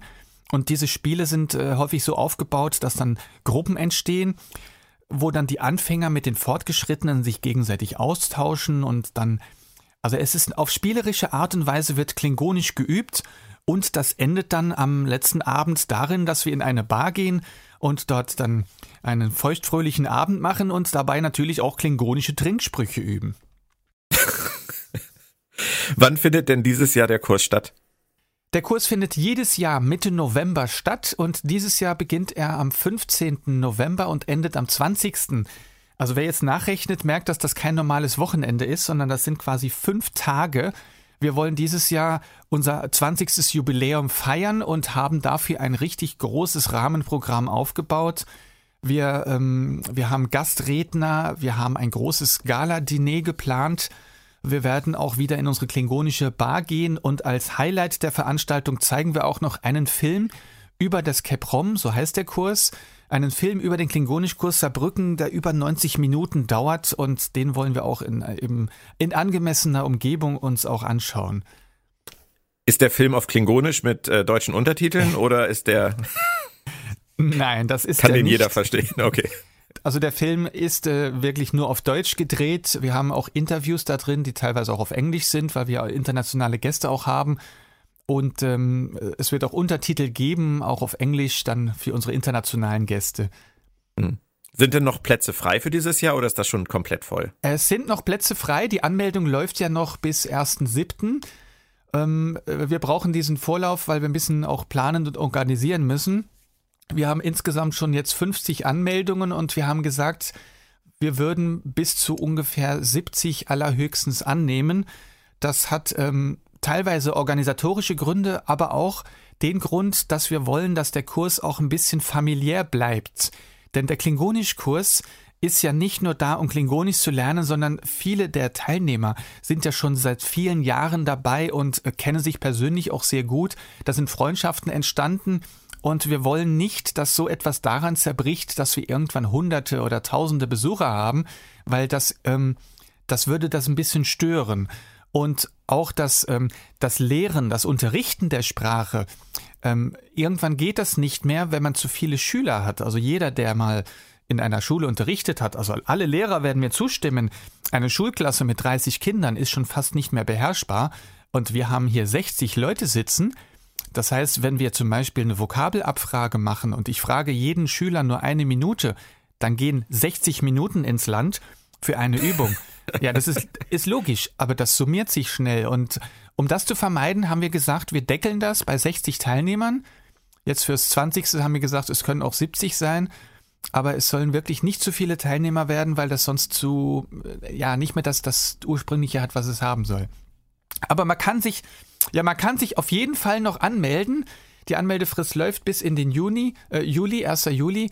Und wir, ähm, was wir immer machen, schon seit Jahren, wir losen aus. Also unter den, es geht nicht darum, wer zuerst sich meldet, sondern wir losen alle paar Monate, äh, greifen wir mal in den Lostopf und losen ein paar Leute aus. Und manch, manche haben dann kein Glück, aber beim nächsten Jahr haben sie dann Glück. Also das, das müssen wir leider so machen, weil wir wollen auch niemanden bevorzugen. Es wird einfach nur ausgelost. Und das funktioniert bisher auch sehr gut. Wenn ich mich da jetzt anmelden würde, ich habe von Klingonisch ja bisher relativ wenig Ahnung, abgesehen davon, dass äh, ich das Glück hatte, mit dir zwei Klingonisch-Übersetzungen bei mir im Verlag zu machen, aber äh, die Sprache an sich ist ja noch nicht bei mir richtig angekommen. Ähm, wieder abgesehen von dem, was ich in Star Trek sehe. Aber wenn ich mich anmelden würde, wie gut lerne ich denn in diesen fünf Tagen Klingonisch? Ja, äh, das Ziel ist es hauptsächlich, ähm, den Schülern einen richtigen Start in das Thema zu bieten. Und ähm, ich kann garantieren, dass äh, sehr viele grundlegende Sätze auf jeden Fall hängen bleiben. Und ähm, es ist wirklich ein Crashkurs, also man wird wirklich ins kalte Wasser geworfen. Dadurch, dass ja viele Fortgeschrittene auch da sind, können die Anfänger ähm, Wörter aufgreifen, die sie so in der Umgebung mitbekommen. Also sobald man beim Mittagstisch sitzt, dann sagt jemand mal, gib mir mal das Rifje oder gib mir mal die äh, Bau, Bikr oder sowas und dann merkt man gleich, ähm, die Wörter bleiben einfach hängen durch das Benutzen. Aber ähm, man sollte natürlich nicht annehmen, dass man innerhalb von drei Tagen eine Sprache lernen kann. Das klappt nie. Man sollte es eher so vergleichen, als ob man mal ein Wochenende in Rom verbringt. Äh, da wird man schnell viel mitbekommen, viel sich merken und viel hören. Aber der Hauptgrund für das äh, für den Klingonischkurs ist es den Anfängern so einen Schub zu geben in die richtige Richtung. Denn wir haben viele Teilnehmer, die auf den Kurs kommen und die wirklich keine Ahnung haben, wo sie anfangen müssen. Es gab ja vor einigen Jahren gab es ja nur ein einziges Buch, aber inzwischen gibt es so viele und äh, viele Leute wissen nicht, wo sollen sie anfangen, was sollen sie zuerst machen, vor allem was sollen sie zuerst lernen. Es gibt ja, es ist ja eine vollständige Sprache. Wo fängt man da an? Und genau das ist, was die hier mitbekommen. Und ähm, die Grundlagen werden auf jeden Fall geschaffen. Und ich weiß aus Erfahrung, dass viele Leute, die bei uns zum ersten Mal Klingonisch gesehen haben, anschließend sehr schnell vorangekommen sind, weil sie eben diesen Schub bekommen haben. Ich habe eben schon an den Vokabeln, die du kurz genannt hast, gemerkt, was mein großes Problem wäre, wenn ich das versuchen würde. Das sind nämlich die Laute, die du dabei erzeugst. Also das ist ja etwas, was wir jetzt in unserer deutschen Sprache nicht unbedingt verwenden. Und das stelle ich mir doch schon relativ kompliziert vor. Wir können ja nachher zum Ende noch mal einen kleinen Test machen ähm, für mich, aber vorweg, du bist im realen Leben Architekt. Ist das für dich eine strikte Trennung zwischen Beruf und Berufung oder wie kommt dieser Mix zustande? Ja, dieser Mix kam eigentlich nur dadurch zustande, dass das eine, ja, sage ich mal, eher meine Arbeit ist und das andere ist mein Hobby. Also das mit den Sprachen, viele Leute vermuten ja, da ich so viele Sprachen beherrsche, sagen die, okay, der ist bestimmt Linguist oder Sprachforscher oder irgendwas in der Richtung aber ich hatte nie was mit Sprachen zu tun, auch von Schule oder Studium her nicht wirklich. Und Architektur ist äh, meine, mein Beruf, meine Arbeit, ist auch etwas, an dem ich Spaß habe. Und ähm, das mit den Sprachen, das war ein Hobby, das ist aber auch schon aus der Schulzeit entstanden. Ich habe mich immer schon für Sprachen interessiert und hatte Spaß daran, das zu machen. Und es sind einfach zwei verschiedene Welten und vielleicht ist es genau das der Punkt. Man muss ja ein Hobby haben, was einen von der Arbeit ablenkt und deswegen sind das zwei verschiedene Sachen. Und dann gibt's sogar noch einen dritten Punkt. Du schreibst nämlich auch Bücher. Wie hat das denn angefangen und wann? Ja, das mit den Büchern, das fing auch darin, damit an, dass ich ähm, Klingonisch unterrichten wollte. Ich wollte, dass Leute die Möglichkeit haben, die Sprache zu lernen. Und das erste Buch, was ich ja veröffentlicht hatte, war dieses Buch Klingonisch für Einsteiger. Ist also wirklich ein Buch für Anfänger geschrieben. Und die Idee kam daher, dass ich gemerkt habe, dass das ursprüngliche Wörterbuch ist ja auch nur ein Wörterbuch. Da drin wird die Grammatik beschrieben, aber das beschreibt ja auch wirklich nur die Grammatik. Da sind keine Übungen drin, da sind wenige Beispiele drin und das ist sehr schwierig daraus etwas zu lernen. Und ich habe dann überlegt, wie kann man es dem Lernenden vereinfachen, mehr ähm, ja, einfacher zu machen, ein, einzusteigen. Und dann habe ich mich mal umgeschaut, wie ich Klingonisch gelernt habe und dabei fiel mir auf, dass es die eben diese Bücher gibt, die so, so in einer Lektion quasi fünf Wörter bringen. Mit diesen fünf Wörtern kann man schon einen kleinen Dialog führen. Und dann habe ich, hab ich dann angefangen, dieses Buch aufzubauen und das hat, das hat viele Jahre gedauert, bis ich das fertig hatte, weil ich immer wieder ja, nicht sicher war, wie oder wo ich das veröffentlichen sollte oder wie das überhaupt laufen sollte. Und dann aufgrund verschiedener glücklicher Ereignisse kam ich dann eben dann doch zur richtigen Stelle. Das Buch wurde verkauft und veröffentlicht erstmal und die Verkaufszahlen zeigen aber, dass dort großes Interesse besteht und ich merke auch aus der Resonanz, dass viele Leute genau so ein Buch gebraucht haben und das war dann meine Motivation zu sagen, okay, jetzt mache ich mal weiter und mache auch andere Sachen. Wir haben dann ja 2017, 2018 uns, glaube ich, das erste Mal unterhalten über ein mögliches Projekt, ähm, den kleinen Prinzen auf Klingonisch zu übersetzen. Und ich weiß noch genau, ich habe damals äh, den Verlag in Farbe und Bunt ja noch für jemanden geführt und ähm, er hat mir noch nicht gehört und ich habe mit äh, mit meinem Chef damals darüber gesprochen und habe ihm gesagt, eine klingonische Übersetzung äh, hat der Lieven vorgeschlagen vom kleinen Prinzen. Da weiteten sich die Augen, aber nicht weil er so begeistert war, sondern weil er, glaube ich, in dem Moment einfach nur dachte, wer zur Hölle soll das kaufen? Aber wir haben es gemacht, Lieven, wir waren beide davon überzeugt und ich glaube, du hast eben gesagt, die Verkaufszahlen haben bestätigt, dass es einen Markt dafür gibt. Das haben wir beim kleinen Prinzen definitiv auch gemerkt, oder? Ja, genau, aber ich weiß auch, dass damals bei deinem Verlagschef die Augen nicht nur aufgingen, weil er schockiert war, sondern ähm, er hatte nämlich einen ganz anderen Punkt im Kopf, weil nämlich der kleine Prinz, das Thema ist ja schon sehr bekannt und beliebt.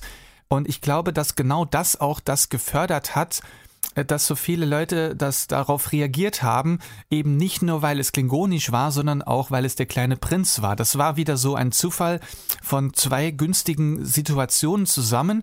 Klingonisch ist beliebt und der kleine Prinz ist beliebt und diese, diese Symbiose von beiden äh, Bereichen hat das Ganze sehr, sehr stark angefeuert. Aber ich, ich sehe das vor allem aber auch Sicht der klingonisch Lernenden, dass die sehr viel ähm, Interesse auch an diesem Buch hatten, Eben genau aus dem Grund, warum ich es übersetzt hatte. Der kleine Prinz ist ja sehr einfach geschrieben. Er ist ja eigentlich eine Kindergeschichte, obwohl sie Erwachsenenelemente enthält, aber der kleine Prinz ist so geschrieben, dass man ihn gut und einfach verstehen kann und deswegen ist es auch leicht, den zu lesen und zu übersetzen. Vor vielen Jahren gab es ja auch mal den klingonischen Hamlet, aber ganz ehrlich, jemand, der eine Fremdsprache lernen möchte, beginnt wirklich nicht mit Hamlet. Also sorry, das, das ist ja schon im Original oder auch auf Deutsch kaum lesbar. Und das, das noch auf Klingonisch zu lesen, das ist ja schon schwere Lektüre. Aber der kleine Prinz, dieses kleine niedliche Kind, was äh, von Planet zu Planet reist, mit kurzen Kapiteln, die sich über zwei Seiten erstrecken, das ist genau perfekt, um eine Sprache zu lernen. Mhm. Ja, absolut. Und äh, ich habe wahnsinnig viel Freude an dem ganzen Buch gehabt und habe hab auch immer noch viel Freude dran. Letztens hast du mich dann überrascht mit der Info, dass es jetzt in Paris im Der kleine Prinz Museum steht. Da gab es einen ZDF-Bericht drüber. Das ist natürlich schon cool, oder? Ja, das war also, ich muss schon sagen, also das zu, zu hören, dass ähm, ja mein Buch quasi in einem Museum steht, das ist schon überraschend. Und ich habe auch gehört, dass ähm, irgendwie die, die, die, die französische kleine Prinz-Institution, äh, ich weiß nicht genau, wie die heißt, die haben da ein ganzes Paket von den Büchern bestellt, um sie ihren Mitarbeitern scheinbar zu schenken. Und, und auch wenn man an anderen Stellen hört, wo die Bücher hinkommen, das ist schon, ist schon eine tolle Sache. Also das ehrt einen schon, wenn man dann, und, und ich habe auch schon an anderen Bereichen gesehen und gelesen, wo dann das Buch erwähnt wird oder vor allem auch steht. Ich habe Anfragen, selbst persönliche Anfragen bekommen, von irgendwelchen Büchereien in Universitäten, die dann sagen, äh, sie möchten das Buch haben, um es dorthin zu stellen. Und die dann extra betonen, dass sie nicht alle Bücher haben, aber dieses Buch wollten sie haben. Und das finde ich ist schon eine große Ehre. Und es ging dann jetzt ja weiter. Wir haben äh, letztes Jahr zusammen Alice im Wunderland gemacht, weil Alice im Wunderland ja erstens eine ganz, ganz tolle Geschichte ist, zweitens aber auch in Star Trek Discovery vorkommt. Hast du denn jetzt noch darüber hinaus weitere Pläne, was Bücher angeht, oder was kommt von dir dieses Jahr vielleicht sogar noch raus? Ja, ich arbeite derzeit an einem Übungsbuch. Also ein, in Ergänzung zu meinem ähm, Lehrbuch, dieses, dieses äh, Klingonisch für Einsteiger, soll dieses äh, Jahr ein, ein Arbeitsbuch herauskommen. Das ist ein Buch, mit dem man Klingonisch üben kann, aber jetzt schriftlich. Also das ist so ein, man kennt es vielleicht aus der Grundschule, wo dann so Lückentexte sind und verschiedene Rätsel. Also es ist auch es ist mit Absicht sehr kindlich aufgebaut, weil ich möchte es eben jedem ermöglichen, Klingonisch zu lernen und vor allem, es soll ja auch Spaß machen. Also ich, es ist kein normales Schwarz-Weiß-Buch mit Frage-Antwort-Spiel, sondern es ist ein, ein, ein bunt, lockeres, aufgebautes Buch mit verschiedenen Übungen, Formulierungen, Rätseln, Kreuzworträtsel, also alles, was die Leute, die Klingonisch lernen, gerne machen, damit es eben auch Spaß macht, Klingonisch zu machen und äh, eben da ist auch wieder genau meine ursprüngliche Mission oder meine, mein Anlass, viele Leute wissen nicht, wie sie lernen müssen. So autodidaktisches Lernen ist ja nicht jedermanns Sache. Und wenn, wenn ich ein leeres Blatt habe und ich sage, ich muss jetzt zehnmal die Pronomen aufschreiben, ist das langweilig. Wenn ich aber eine Vorgabe habe und ich muss die nur ankreuzen und ausfüllen, dann, dann ist das viel schneller. Also das wird dieses Jahr voraussichtlich im Herbst herauskommen. Arbeitsbuch Klingonisch. Großartig.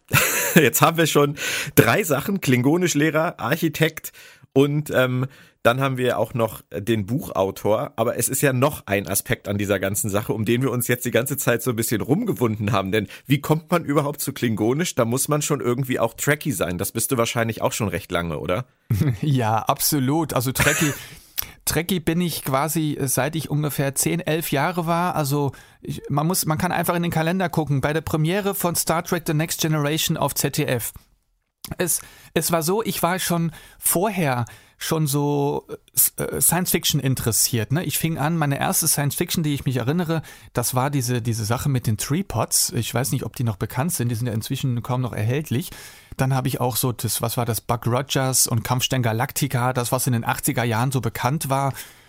Und dann und das war ein absoluter Zufall. Ich finde das so zurückblickend total äh, krass oder schockierend.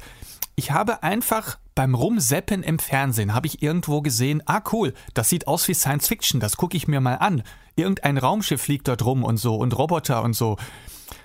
Und ich habe erst später herausgefunden, dass das die allererste Pilotfolge war von Star Trek The Next Generation. Die habe ich zufällig im Fernsehen gesehen.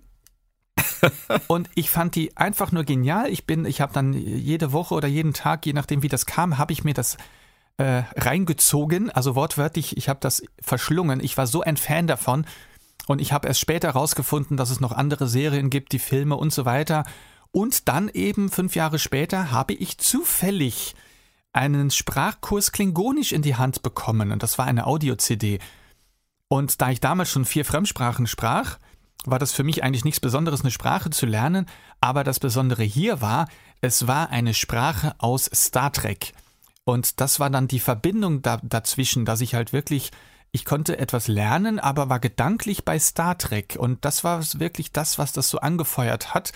Ursprünglich war das wirklich so, ja, ich, ich konnte durch das Lernen der Sprache mich gedanklich in Star Trek reinversetzen. Ja, da haben wir tatsächlich ja auch eine Gemeinsamkeit. Äh, bei mir war die Liebe zu Star Trek mit der Liebe zum Schreiben irgendwie eine Kombination, die mich nie mehr losgelassen hat. Bei dir war es dann die Liebe zu Sprachen und zu Star Trek. Bei mir hat es dazu geführt, dass ich heute immer noch über Star Trek schreibe. Und das finde ich auch so großartig an diesem Fandom und an diesem Star Trek Bereich, dass ganz viele Leute dadurch wirklich ihr Hobby oder ihre Berufung gefunden haben. Offensichtlich ja du auch und ich auch. Ja, genau so ist es. Und äh, gleichzeitig muss ich auch sagen, das ist ja schon ein komisches Gefühl. Und ich glaube, dass du das vielleicht auch schon mal bemerkt hast. Früher hat man ja auch Bücher und Magazine über Star Trek gelesen. Und jetzt plötzlich schreibt man die selbst. Also das ist irgendwie so, so ein, ein Wechsel einer Situation. Vor allem, ich habe ja auch das offizielle Wörterbuch in der deutschen Ausgabe habe ich überarbeitet vor fast zehn Jahren. Und ähm, Jetzt steht quasi, also nicht nur quasi, sondern definitiv auf dem Deckblatt des offiziellen Wörterbuchs steht, geschrieben von Mark Okrand, überarbeitet von Leven Litar. Und das ist, sowas zu lesen, hätte ich mir vor 20 Jahren nicht ausmalen können. Das ist ja unfassbar. Du, das, das ist wie wenn Leute mir Fotos ihrer, ihrer Buchregale schicken, wo die ganzen Bücher, die ich in den 80er, 90er, 2000er Jahren gelesen habe, neben meinen Star Trek Sachbüchern und deinen klingonisch Übersetzungen stehen. Und ich denke dann immer nur, wie verrückt ist das? Ja, ja, genau. Ich sehe das Buch, auch der kleine Prinz, ich halte ihn nur in der Hand, ne, oder auch Alice im Wunderland, ich halte das Buch in der Hand und sage, okay, das ist mein Buch, schön. Aber dann sehe ich Fotos bei Facebook, wo andere ja. Leute mit meinem Buch stehen und mein Gehirn sagt so, was macht denn der mit meinem Buch? Was soll das? das ist doch mein Buch. ja. Als Star Trek Discovery dann 2017 rauskommen sollte, oder sagen wir mal die Jahre vorher, als es in Planung war und angekündigt wurde, und klar wurde, dass Brian Fuller die Klingonen im Sinn hatte für eine große Rolle in dieser Serie, zumindest in der ersten Staffel. Hat man dich da in irgendeiner Form konsultiert? Hast du da irgendwie am Rande was mit zu tun gehabt? Oder wer hat überhaupt die Dialoge für Star Trek Discovery geschrieben? Die klingonischen. Ja, äh, genau. Für äh, Star Trek Discovery wurde ich äh, erstmals anfangs überhaupt nicht kontaktiert. Also ich hatte damit äh, gerade in der Vorplanung überhaupt nichts zu tun. Ich habe aber mitbekommen, ähm, wer die Sätze übersetzt hat und ähm, also ganz offiziell, die Person durfte das ja selbst auch nie veröffentlichen. Ich habe es auch erst dann offiziell erfahren, als es eben, ja, also offiziell angekündigt wurde. Robin Stewart ist ihr Name. Die kommt aus Kanada und das war auch logisch, weil die Produktion war ja in Kanada. Die haben schon jemanden genommen aus der Nähe. Aber trotzdem ist Robin Stewart wirklich eine der, der wenigen Personen, denen ich vertrauen würde, das zu übersetzen. Denn Robin Stewart ist die Person, von der ich damals ursprünglich Klingonisch gelernt hatte vor 20 Jahren. Das war quasi Verrückt. meine, meine Lehrerin in den ersten Jahren. Und was auch verrückt war, ähm, sie war zwischenzeitlich sogar bei uns am Klingonischkurs in Saarbrücken. Sie hat uns besucht und das war noch bevor Discovery war. Also sie war auch schon bei uns am Klingonischkurs und sie war dann auch später bei uns und das war dann irgendwie auch so schon krass, wenn man sich betrachtet, wie, da, wie klein eigentlich dann die Welt innerhalb der Fans bzw. der Star Trek-Gemeinde ist dass wir an unserem Klingonischkurs in Saarbrücken hatten wir also jetzt schon regelmäßig den Erfinder der klingonischen Sprache und auch die Übersetzerung der Kling äh, die Übersetzerin der klingonischen Dialoge von Discovery war bei uns am Klingonischkurs in Saarbrücken und das auch mehrfach. Ich muss dir ganz ehrlich sagen, als ich damals gelesen habe, diesen Namen, Robin Stewart, äh, habe ich gedacht, warum zur Hölle fragen die nicht Mark Okrand? Das kann ja nur schiefgehen. Hätte ich das damals schon gewusst, was du mir jetzt hier gerade erzählst, dann wäre ich viel entspannter gewesen. also, hat sie denn irgendeine Verbindung zu Mark Okrand? Äh, ja, natürlich. Also genau die Verbindung, die ich auch habe. Ähm, sie ist ja Mitglied des Klingon Language Institute in den USA und das ja auch schon seit äh, fast 30 Jahren. Und äh, Mark Okrand ist ja regelmäßig an diesen Treffen anwesend und Mark Okrand hat auch Spaß daran, neue Vokabeln zur Verfügung zu stellen. Und er hat ähm, auch für die Übersetzung von Discovery hat er auch neue Vokabeln zur Verfügung gestellt. Die wurden dann auch ähm, veröffentlicht an, am Jahrestreffen des KLI. Die wurden auch stellenweise veröffentlicht an unserem Klingonischkurs in Saarbrücken. Und das Komische dabei war ja, diese Wörter kamen raus stellenweise auch bevor die in Discovery zu hören waren und jeder hat sich gewundert so, hm, das sind aber seltsame Wörter, warum brauchen wir denn diese jetzt auf einmal? ja, und ähm, später kam es dann heraus, als sie dann verwendet wurden, wusste man dann, warum und woher die kamen. Ja. Das heißt also, ich brauche dich gar nicht fragen, ob das von der Grammatik und von den Vokabeln her in Ordnung war bei Star Trek Discovery. Du hast die Dame jetzt schon so gelobt, da gab es dann offensichtlich keine bösen Fehler, die dir jetzt aufgefallen wären. Nein, absolut gar nicht. Also es ist ähm, wirklich die, ähm, die ganzen Sätze, alle Sätze, man kann die auch im Klingonisch-Wiki nachlesen, da stehen sie ja auch drin, alle klingonischen Dialoge, die sind wirklich zu 100 Prozent richtig also ich müsste wirklich suchen, um zu wissen, wo ein Fehler ist. Äh, ich weiß, dass die Schauspieler manchmal was falsch ausgesprochen haben. Und äh, ich kenne auch nur ein oder zwei Fälle, wo ein Verb vielleicht etwas falsch verwendet wurde. Aber das, so ein Fehler kann jedem mal passieren, auch wenn man Deutsch spricht. Ähm, jeder Muttersprachler macht ja auch mal einen Fehler. Also deswegen, das Klingonisch, was in Star Trek Discovery gesprochen wird, ist absolut richtig, es ist gut, es ist perfekt ausgesprochen und grammatikalisch auch perfekt. Ich hätte es nicht besser machen können, sagen wir es so. Das ist äh, wirklich, das ist auch mal ein Riesenlob für die Produzenten wert, dass die sich die Mühe wirklich gemacht haben, auch an diese äh, Dame, an die Robin Stewart heranzutreten und das auf die Art und Weise zu machen. Finde ich wirklich toll. Also ganz ehrlich. Ähm, das Discovery in, äh, das Discovery in Klingonisch, das Klingonisch in Discovery klingt ja aber für unsere Ohren, für uns, die wir Star Trek schon so, so lange gucken, ein bisschen ungewöhnlich, wenn man zum ersten Mal reinschaut. Wie war das für dich, als du die Dialoge in Discovery dann wirklich von den Schauspielern vorgetragen gehört hast? Also ich habe schon verstanden, was sie sprechen, aber es war so, dass die Schauspieler an manchen Stellen ähm, aufgrund ihrer Masken, die sie hatten, die haben ja diese Gesamt, die Schauspieler diese Gesamtgesichtsmasken, konnten die einige Sachen nicht so richtig artikulieren. Und das finde ich eigentlich schade, auch bei anderen, äh, äh, egal welche Aliens das sind. Früher hatten ja die Klingonen nur eine Stirn aufgeklebt, aber das Gesicht war frei. Und heute sind die Klingonen ja von oben bis unten mit Latex eingepackt und die haben auch in der zweiten Staffel haben sie ja die Masken neu gebaut, damit die besser sprechen können. Aber mit künstlichen Zähnen im Gesicht und Latex auf den Lippen kann man leider nicht wirklich gut sprechen. Die haben einige Dialoge sogar nachvertonen müssen, weil sie bei der Aufnahme ganz unverständlich waren. Also das, ich weiß gar nicht, ob das, inwieweit das Behind the Scenes bekannt ist. Aber ähm, ein, aber ein anderer Aspekt, was auch noch dazu kam, die haben die Stimmen der Klingonen mit Absicht technisch äh, verfälscht. Die wollten, dass die etwas ungewöhnlich klingen. Und das, naja, das fand ich etwas schade, weil eigentlich war es unnötig. Aber sie wollten denen noch so einen leicht äh, klingonischen Touch geben.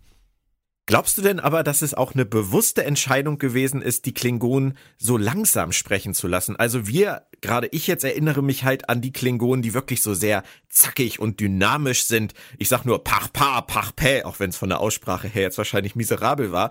Jetzt im in Discovery wäre das halt eher so ein bisschen, ich will mal sagen, wie Wahlgesang gewesen. Also die sind alle halt so ganz, ganz valiumartig runter runtergefahren. Für mich als Konsument.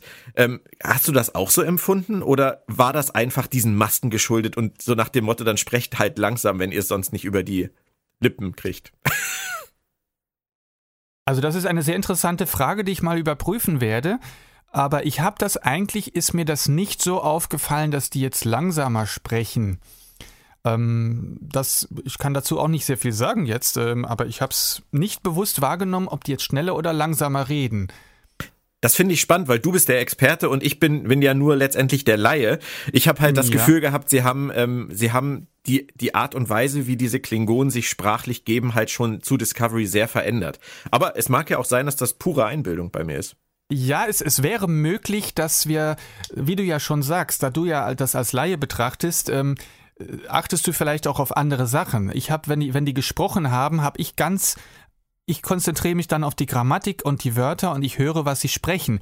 Wenn du mhm. das aber nicht tust, hörst du eben, du achtest dann auf was anderes. Du achtest ja. dann wohl auf das Gesamtbild oder auf den Gesang, auf die Melodie, die für die Sprache ja eigentlich uninteressant sind. Und ich habe mich dann wirklich auf die Aussprache oder auf die Inhalte konzentriert und dabei nicht darauf geachtet, ob sie schnell oder langsam sprechen. Wobei, ähm, ja, ich meine, ich werde es mir wirklich mal anschauen und vergleichen.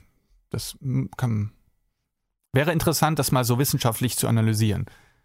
Was ja auch total spannend war, ähm, als Star Trek Discovery auf Netflix lief, gab es klingonische Untertitel, was ja auch eine wirklich skurrile Entscheidung von Netflix war, die ich aber auch einfach sau cool fand, ehrlich gesagt. Aber diese klingonischen Untertitel, die müssen ja auch irgendwo hergekommen sein. Und ich habe mir das einfach immer für mich so hergeleitet, die hat doch bestimmt der Lieven gemacht. Ja, das, das kann man so schön. kann man ja einfach mal so stehen lassen. Also, das, das kann man ruhig so stehen Wahl lassen. Gewesen. Also, sagen wir es mal so, was ich ja keinesfalls leugnen kann, und das Video ist ja im Internet noch zu sehen. Ich wurde, bevor Netflix veröffentlicht wurde, ähm, wurde ich irgendwann im August, September, also wirklich wenige Wochen bevor es losging, wurde ich kontaktiert von einer Werbeagentur, die zuerst ganz, ganz geheimnisvoll waren und fragten, ob ich für sie was übersetzen könnte für eine internationale Firma, die sie nicht nennen konnten. Und das war alles sehr, sehr geheim. Und ich habe dann, irgendwann kam er dann ins Kontakt und dann fand sich heraus, das war tatsächlich diese Firma, die ich jetzt, ja, wir wissen ja, welche Firma das ist. Und ähm, damals habe ich dann was übersetzt und dann wurde das dann wieder eingestampft. Also das wurde auch nie veröffentlicht. Und das sagte ich so, das ist schade, dass das nicht veröffentlicht wird. Ne? Und dann haben die gesagt, ja, ja, das ist nicht schlimm, weil die wollen jetzt was anderes haben. Die wollten, dass der Text, den ich übersetzt hatte für, dieses, äh, für diese Information, sie wollten, dass ich den selbst spreche vor der Kamera.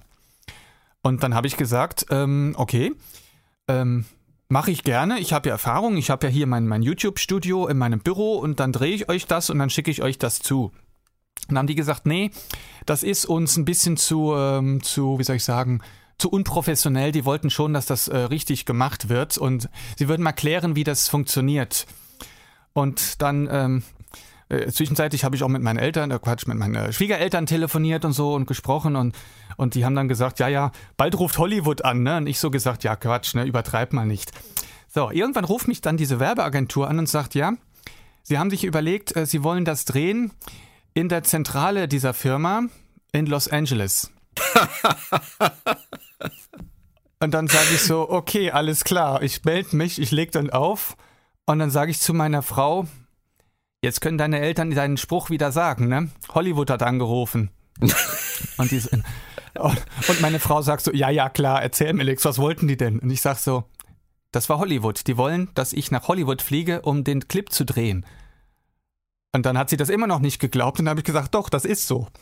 Ähm, gut, letztendlich, um es kurz zu fassen, es wurde dann doch nicht in Hollywood gedreht, aber das wäre wirklich die geilste Werbeaktion für mich als Klingonischlehrer gewesen.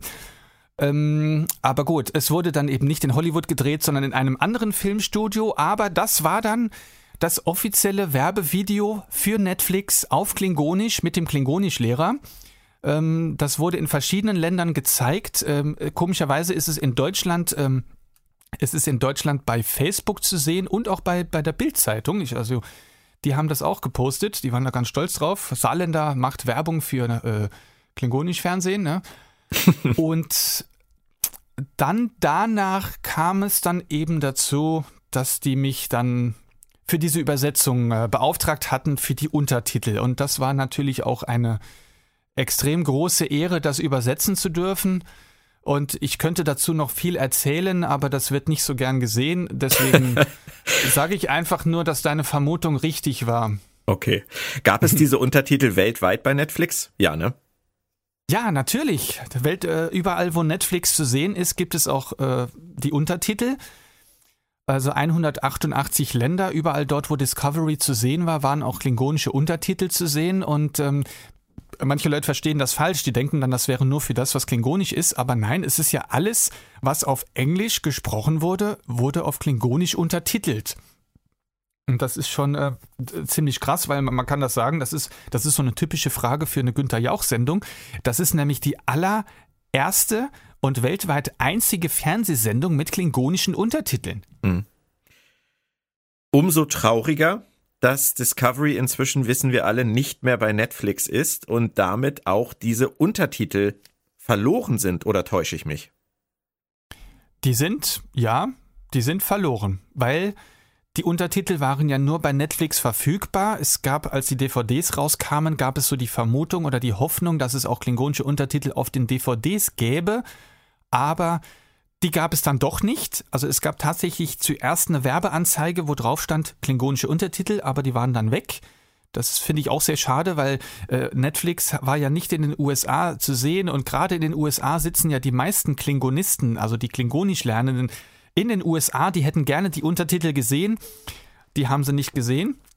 Und jetzt, wo die Sendung nicht mehr auf Netflix zu sehen ist, sind auch die Untertitel nicht mehr auf Netflix zu sehen und die sind jetzt einfach nur weg.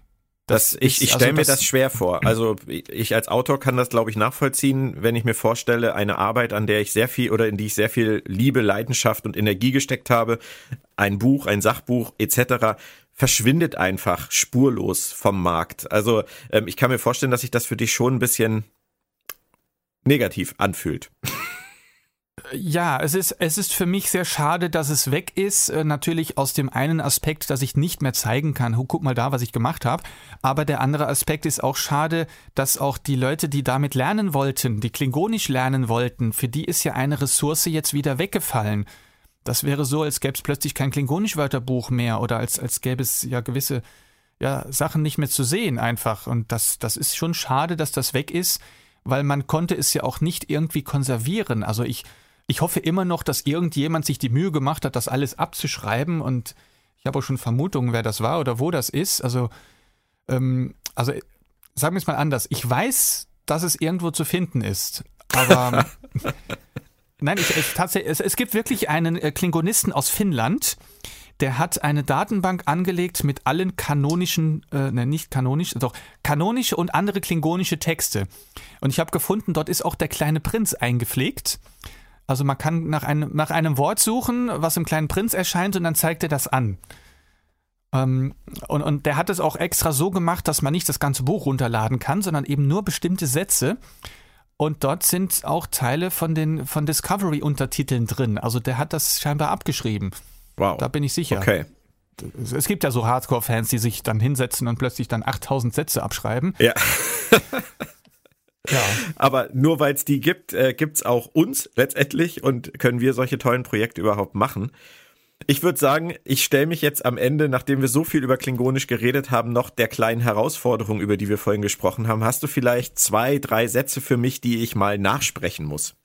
Ja, aber zu dem Satz von vorhin möchte ich noch äh, ergänzen, wie du, wie du gerade sagtest, dafür gibt es uns. Und das ist genau der Grund, warum ich sowas mache. Und ich denke, du auch, ist natürlich nicht hauptsächlich, dass wir uns da jetzt irgendwie daran intellektuell bereichern können, sondern mein Ziel ist es wirklich, den Fans etwas zu geben, an dem die was haben. Also ich, und ich merke ich, das ist ja bei vielen Star Trek-Fans so, man will sich ja austauschen, man will den anderen etwas bieten.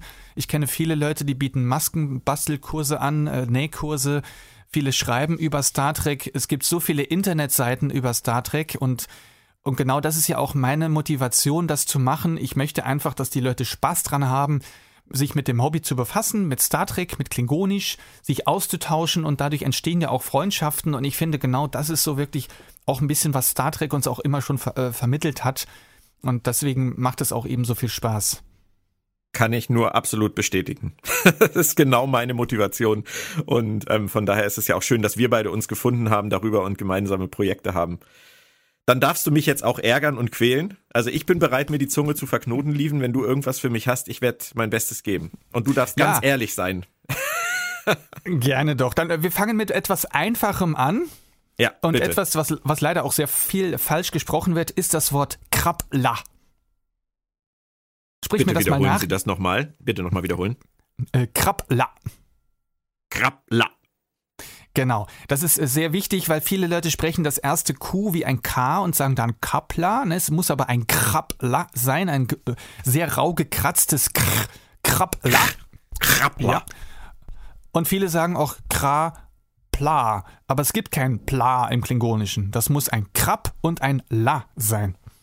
Krabla. Ja. Gut, das kann man natürlich nicht verwechseln, wenn man es falsch ausspricht, deswegen ist das nicht so problematisch. Etwas anderes, was man auch wissen muss, ist so eine Art Begrüßung und das ist das Wort Nuknech. Nuknech. Nuknech. Nuknech. Ja. Du sagst nur ja. Einer, war, es, war es erträglich? es, es, es, war noch gut, ja. Das, das kann man noch, ähm, ich sag mal, bei dem Wort kann man nicht viel falsch machen. Ja, okay, ähm, alles klar. Habe ich schon also gefreut. es ist, ist auch wichtig, dass man das schön äh, deutlich ausspricht, immer beim Klingonischen. Jetzt etwas schwieriger, die Frage, wo ist die Toilette? Oha. Das, das ist ein sehr wichtiger Satz. Nuk dak och putsch pa e. Ich wiederhole nochmal. Ja, aber ich bitte drum. Mehrfach. Also, das erste Wort ist Nukdak. Nukdak. Och. Och. Putschpa e. Putschpa e. Genau. Nukdach och, Putschpak e. Ja, ja, ja, das ist gut. Hätte, hätte ich eine Chance auf die Toilette gehabt oder hätte der Klingone mich angeguckt und gesagt, was zur Hölle? Nein, nein, das, das kann man noch verstehen. Ja. Also ich sag mal so, Kurzzeitgedächtnis funktioniert, glaube ich, wenn du mich in drei Minuten fragst, ist es, ist es schwierig. Also ähm, ich weiß nicht, ob mir das Gefühl dafür äh, fehlt oder ob man einfach wirklich reinkommen muss. Eigentlich habe ich mit Sprachen nicht so die großen Probleme. Beim Englischen, Französischen, Latein war es immer, war es immer okay. Aber ähm, ich kann mir schon vorstellen, dass man beim Klingonischen wirklich eine Weile braucht, um reinzukommen. Und da klingt dein Kurs wirklich wie der Ort, wo man sein muss, um diesen, diesen Startpunkt wirklich für sich zu finden. Genau, das ist ähm, genau das, was ich äh, sagte, dieses, wie du sagst, dieses Reinkommen, dieses Reinkommen und erstmal erkennen, worum es geht. Weil am Anfang sieht man vor lauter Bäumen den Wald nicht mehr, aber wenn man dann so einem Klingonisch-Kurs war, dann sieht man, okay, da sind nur zehn Bäume und ich davon brauche ich nur die Hälfte und dann geht das schon viel besser. Aber jetzt zum Schluss noch etwas, etwas richtig Fieses. Au, ich dachte, das war schon das Fieseste. Na gut. Nein, jetzt, jetzt kommt das Fiese. Und zwar ein Trinkspruch. Und dieser Trinkspruch sagt, mögest du immer einen Blutwurm in deinem Glas finden. das ist, das ist ja, definitiv, wird schon viel zu lang für mich sein, damit ich es mir merken kann. Aber wir versuchen das mal. Ja.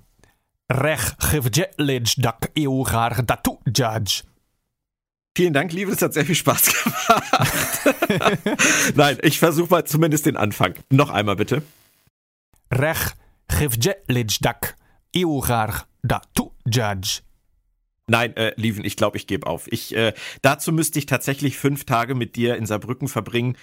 Dann würde ich mich trauen, aber ich glaube, jetzt hier bin ich äh, mit Nuknech und Chapla, glaube ich, äh, zufrieden. Für den ja, Moment. das ist sehr gut. Ja, sicher doch, genauso ist es. Dann danke ich dir für deine Zeit, Lieven, und hoffe, dass wir von dir noch viele, viele schöne Projekte in der Zukunft ähm, sehen, lesen, hören werden. Dass wir uns vielleicht auch mal wieder auf einer Star Trek Convention treffen ähm, oder in irgendeiner Form anderweitig persönlich. Vielen Dank, es hat sehr viel Spaß gemacht. Ja, sicher, auf jeden Fall. Also ich denke auch, jetzt wo die, die Veranstaltungen so langsam wiederkommen, werde ich auch ich äh, wieder häufiger unterwegs sein, in meiner Mission Klingonisch zu unterrichten. Und bis dahin möchte ich nur kurz darauf hinweisen, alle wichtigen Infos über Klingonisch und als Verteiler zu anderen Seiten bietet die Webseite klingonisch.de, die kann man sich ja gut merken. Dort ist, das ist das Heim des Deutschen Klingonisch-Instituts und dort gibt es alles, was man braucht. Dort kann man auch die Bücher bestellen, die wir eben benannt haben. Alice im Wunderland, Der kleine Prinz auf Klingonisch und das Übungsbuch ist dort auch alles zu finden. Wunderbar. Ein schönes Schlusswort. Bis hoffentlich ganz bald, Lieben. Jawohl, sicher doch.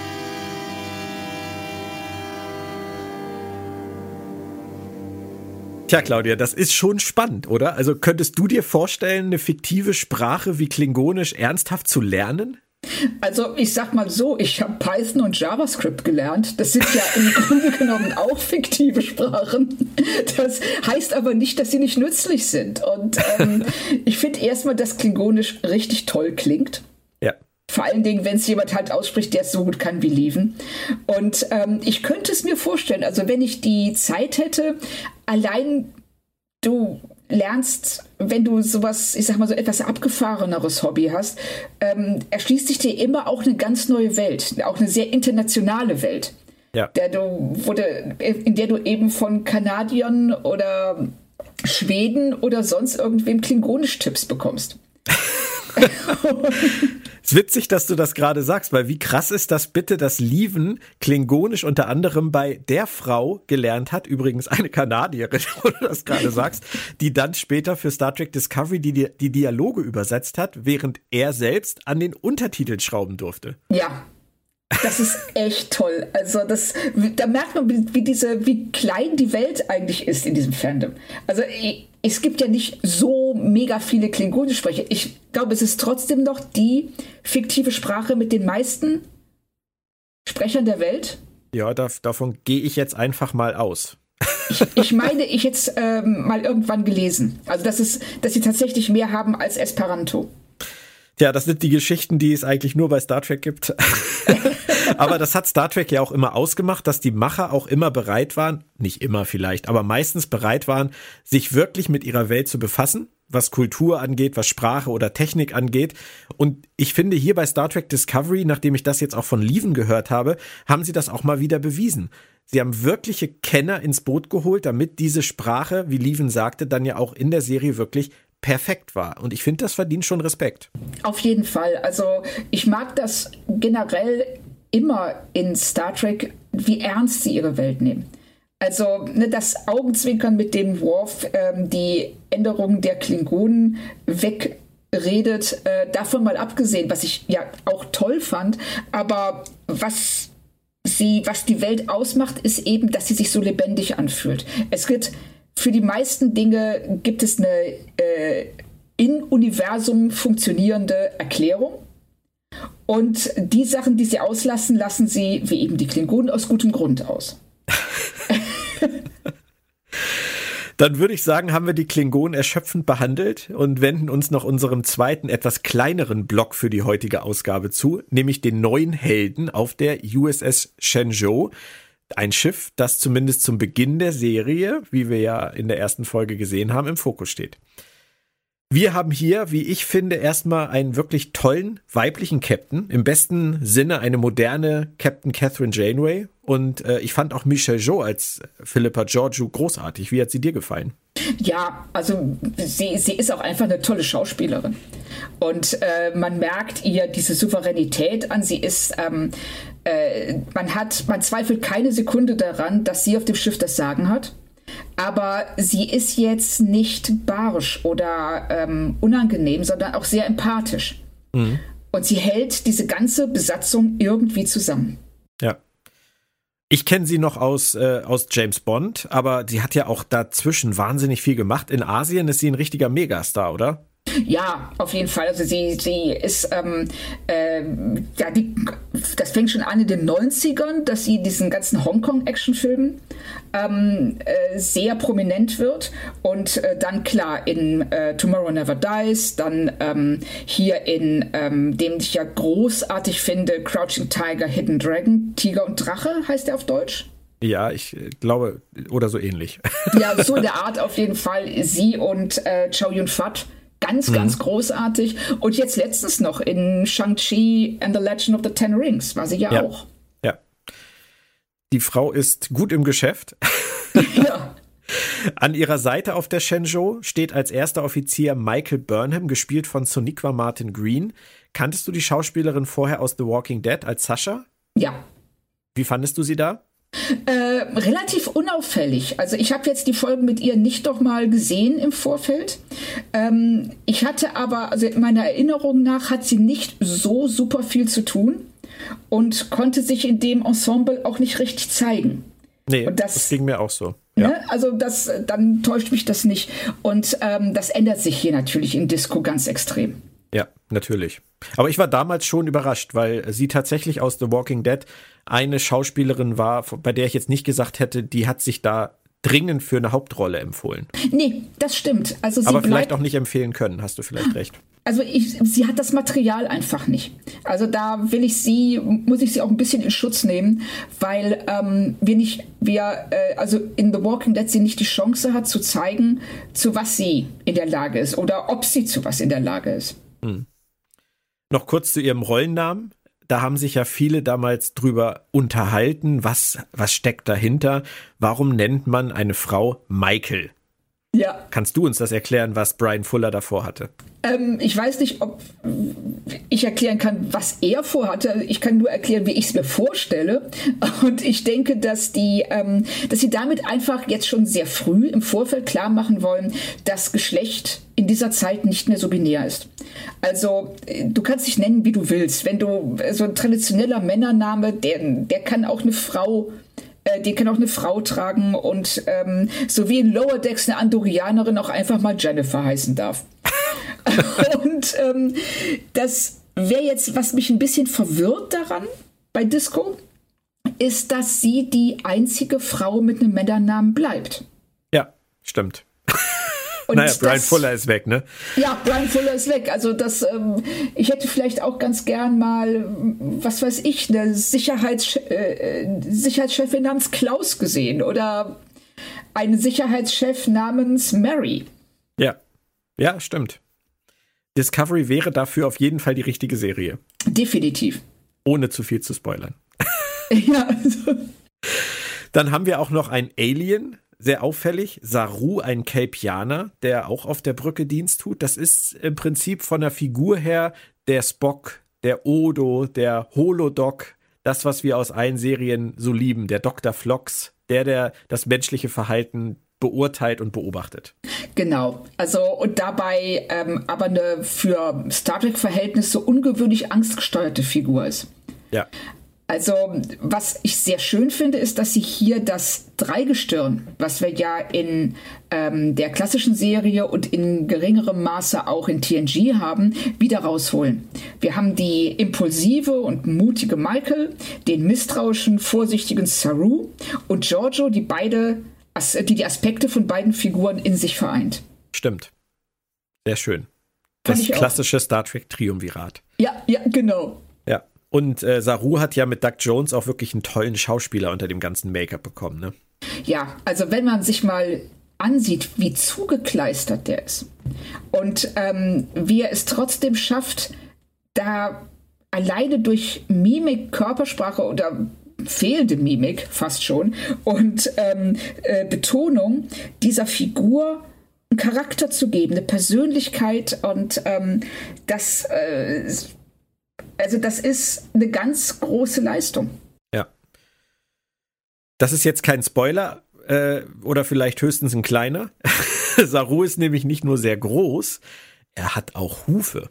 Und das fand ich mega originell. Ja, das ist super. Ich glaube auch, ich bin mir ziemlich sicher, dass das die erste Figur in Star Trek ist mit Hufen.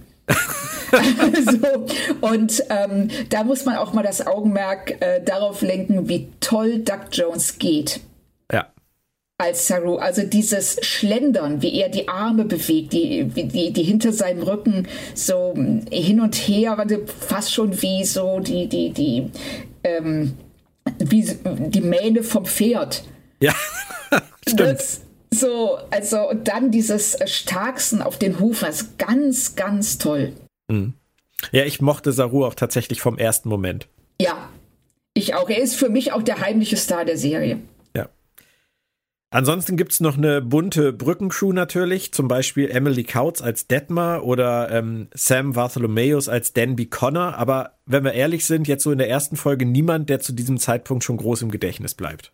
Nein, also die, äh, das, klar, sie mussten sich im Pilotfilm auch entscheiden, was zeigen wir, was ähm, hat Priorität, aber die Brückenbesatzung hat nur echt nichts zu tun. Also das Einzige, die dürfen sich ab und zu mal angucken, um zu zeigen, dass gerade was Problematisches passiert, für den Fall, dass wir das noch nicht kapiert haben.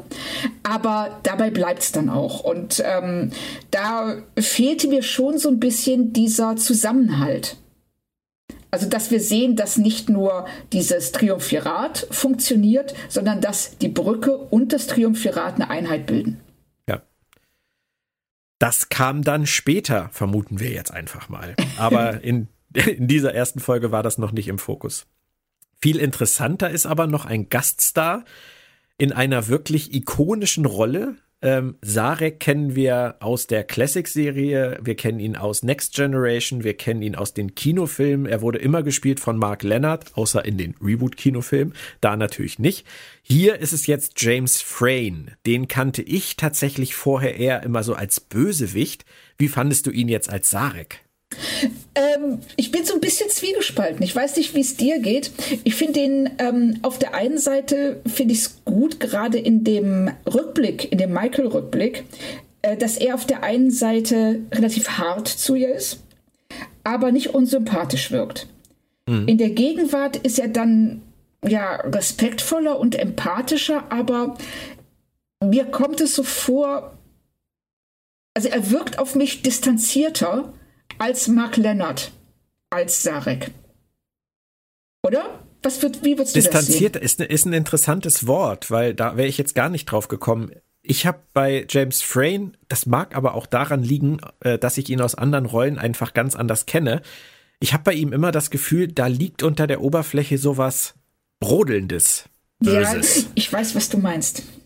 Und das hat Mark Lennart halt überhaupt nicht gehabt. Nein. Mark Lennart war wahnsinnig würdevoll und sympathisch und sanft und und weise und und James Frayne spielt den den Sarek halt ein ganz kleines bisschen, ja, ich will nicht sagen verschlagen, aber er spielt ihn schon ein bisschen abgründiger. Ja, das, äh, du hast recht und vielleicht ist distanziert deshalb auch gar nicht so das richtige Wort, aber man hat immer den Eindruck, er hält irgendetwas zurück.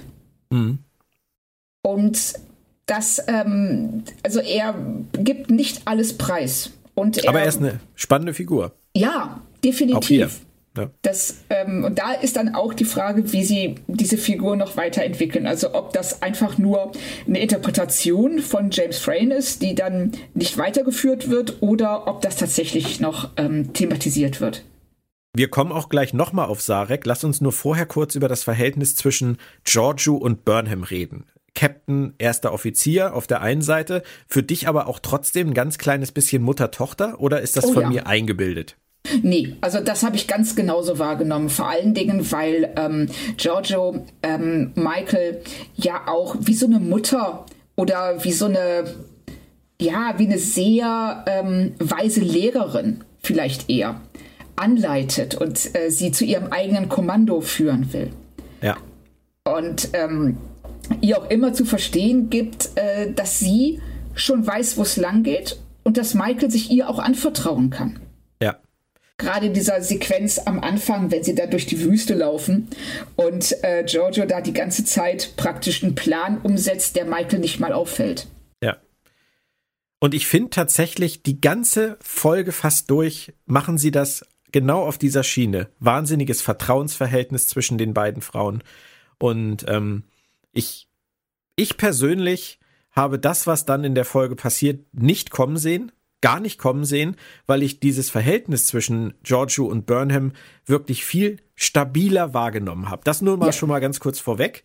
Ähm, aber es kommt dann ja in der Folge zu dieser Begegnung mit den Klingonen, der ersten echten seit rund 100 Jahren, was eben bedeutet, dass nach den Ereignissen, die wir in Star Trek Enterprise gesehen haben mit Archer, eine lange Funkstille eingetreten ist, die jetzt an dieser Stelle hier endet. Und in diesem Zuge kommt es dann zu Unstimmigkeiten. Giorgio und Saru wollen passiv bleiben. Und auch der Admiral, der kurz per Holo vorbeischaut, der sieht das genau so. Aber Michael, die als Kind durch die Hand von Klingonen ihre Eltern verloren hat, ihre echten Eltern verloren hat, die will das nicht akzeptieren und holt sich von Sarek per Holo den Tipp, die Klingonen mit einem vulkanischen Hallo also erst schießen, als erster schießen, zu schocken und sich dadurch Respekt zu verschaffen.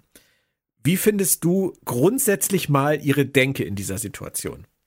Ähm, ich finde es, also zum einen, ich kann verstehen, dass sie ähm, sich von dem Admiral ähm, nicht ernst genommen fühlte, weil er sich sehr herablassend ihr gegenüber verhält. Auf jeden und, Fall ne, und auch ganz deutlich macht, hey, du störst hier, ich will eigentlich nur mit deinem Captain reden. Und ähm, auf der anderen Seite hätte ich an ihrer Stelle dieses Gespräch abgewartet und dann den Termin in Anführungszeichen mit Sarek zusammen mit Giorgio gemacht. Mhm. Weil hier spielt sie stille Post. Sie geht, sie geht zu Giorgio und sagt, du hör mal, Sarek hat aber gesagt so und so. Und es muss ihr klar sein, dass das nicht halb so überzeugend ist, als wenn sie äh, das Gespräch mit Giorgio und Sarah gleichzeitig gesucht hätte. Mhm. Also da finde ich, das, das regelt sie unglücklich. Ja, und dann kommt jetzt das zum Tragen, was ich eben gerade schon angedeutet habe. Ich bin eigentlich von einem großen Vertrauensverhältnis ausgegangen zwischen diesen beiden. Ja. Und Giorgio lehnt ja, sie hört es sich ja an, ne? Das ist, man ja. kann ja Giorgio in dieser Szene wirklich überhaupt nichts vorwerfen. Nein, sie und macht alles find, richtig. Sie macht alles richtig und ich finde, sie wirkt auch so, als hätte sie alles unter Kontrolle. Ja. Und das sagen wir als, je, als Zuschauer, die sie gerade erst kennengelernt haben, gerade Michael als ihr erster Offizier und vielleicht auch Protégé in gewisser Weise, sie müsste es eigentlich auch wissen. Und trotzdem entscheidet sie sich sofort, instinktiv, ihren Captain außer Gefecht zu setzen und die Sache im Alleingang durchzuziehen. Und ich finde, das ist schon wirklich ein krasser Move, eine krasse Meuterei, die ich nicht erwartet habe. Und was hast du an der Stelle gedacht? Damals, ja, vor fünf Jahren oder gestern Abend? Ja, dasselbe. Also da hat sich die Wahrnehmung tatsächlich nicht verändert. Ähm, das ist so unerwartet, weil es keinen Sinn ergibt. Das dieses Verhältnis, was wir sehen, wie die beiden miteinander umgehen, dieses, es ist ja das, wie du schon sagst, Vertrauensverhältnis, Freundschaft, ähm, fast schon eine Mutter-Tochter, zumindest eine Lehrerin-Schülerin ähm, Beziehung. Und dass sie dann hingeht und diesen, diesen krassen Verstoß begeht, diese Meuterei und vor allen Dingen zu mit welchem Ziel? Sie alle geht retten. raus. Bitte? Alle retten. Ja, alle retten, aber wie stellt sich das vor? Also sie betäubt Giorgio in ihrem Büro, kommt dann alleine raus und sagt, äh, wir machen das jetzt so und so, wir schießen alle so, ähm, kann das sein, dass hier was nicht stimmt? So, ja, und Giorgio kommt dann ja auch sehr schnell wieder aus genau. ihrem Büro raus. Ne? Giorgio, eine Sekunde später steht Giorgio mit dem gezogenen Phaser hinter ihr. Also diese, das, das, das ist wie das Meme, wo der Typ da sitzt und sagt, that escalated quickly. ne, also das eskaliert so schnell, dass das überhaupt nicht nachvollziehbar ist. Also zumindest nicht für mich, nicht, äh, nicht bei Figuren, die sich offensichtlich so gut kennen und so ja. miteinander vertraut sind. Das Einzige, was ich mir wirklich herleiten kann, und das ist auch gestern wieder mein Gefühl gewesen, dass äh, ich auch vor fünf Jahren schon, als ich es das erste Mal gesehen habe, einfach dieses Trauma unterschätzt habe, das sie davongetragen hat durch den Verlust ihrer Eltern, durch die Hand der Klingonen, als sie ein Kind war.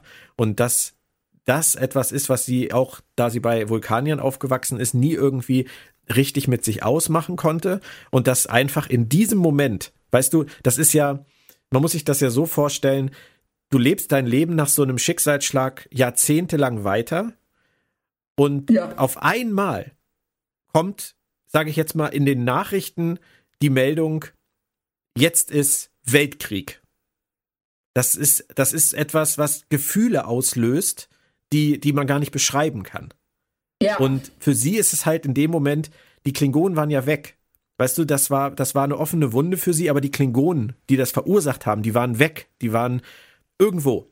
Aber nicht in der Nähe von, von Föderationsmitarbeitern oder Mitgliedern oder ihrem Schiff oder ihren Freunden oder ihrer Familie, die sie jetzt hat. Und auf einmal stehen sie wieder vor der Tür und sie glaubt zu wissen, was das Einzige ist, was jetzt hilft, damit es nicht nochmal zu so einem Drama kommt wie damals. Das ist das Einzige, was ich mir herleiten kann. Könntest du das verstehen? Ähm, ja, also ein Stück weit schon. Ich wünschte nur, dass die Folge sich die gleiche Mühe gegeben hätte, die du dir gerade gibst. weißt du? Weil, wenn sie da auch nur, sie hätten nur einen Dialog gebraucht. Einen kurz, ganz kurzen Dialog zwischen Saru und George oder wegen mir zwischen George und Michael, in der das in, in in dem das ähm, ein bisschen thematisiert wird, in dem wir merken, ihr brennt hier die Sicherung durch. Ja, genau. Und das danach wäre ich mit allem äh, d'accord gegangen. Also hätte ich kein Problem damit oder weniger Probleme damit gehabt. Ja. Weil dann wäre auch dieser relativ, sage ich mal, sinnlose Plan, den sie da im Affekt sich überlegt mit äh, außer Gefecht setzen, auf die Brücke gehen, hätte dann mehr Sinn ergeben, aber sie wirkt halt wahnsinnig beherrscht, wahnsinnig fokussiert in diesem Moment und man denkt, sie, sie hat, sie weiß ganz genau, was sie tut und das ergibt wenig Sinn. Ja, und deshalb, ähm, wenn deine, also ich finde deine Erklärung total schön und ähm, nachvollziehbar tatsächlich das für mich einzig nachvoll nachvollziehbare an dieser Meuterei wäre, es wäre dieser Aspekt des, äh, des Traumas, das dann ausbricht. Äh, ihr brennt die Sicherung durch und sie handelt im Affekt, was auch erklärt, warum dieser Plan überhaupt nicht durchdacht ist und ähm, warum das auch alles total schief geht. Hm. Ähm, so wie sie es jetzt hier darstellen, fehlt mir da der verbindende Schritt zwischen ähm, ich erfahre dass die Klingonen da sind und ich handle auf, eine, auf diese sehr krasse, unerwartete Weise und unangebrachte Weise. Ja. Auf jeden Fall war es ziemlich krass, äh, wie sie damit die Folge beendet haben. Also ich hatte auf jeden Fall jetzt gestern beim Gucken Lust, mir die Fortsetzung anzuschauen. das ist ja schon mal was. Und äh, damit endet es dann ja auch. Viele klingonische Schiffe vor der Shenzhou und Michael, die gerade gemeutert hat und Giorgio, die eine Waffe in der Hand hält und alle, die irgendwie durch die Gegend gucken und keiner weiß, was zu tun ist. Das ist schon ein guter Cliffhanger mitten in dieser Doppelpilotfolge. Kann ja, man nicht anders sagen. Stimmt.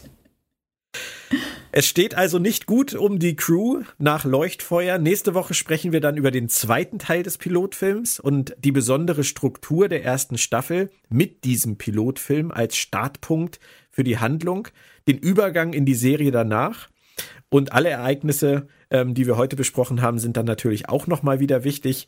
Wie wäre denn deine generelle Einschätzung zur ersten Folge, Claudia, nachdem du sie jetzt nur gestern nochmal geguckt hast? Ist es ein spannender, gelungener Auftakt oder nicht?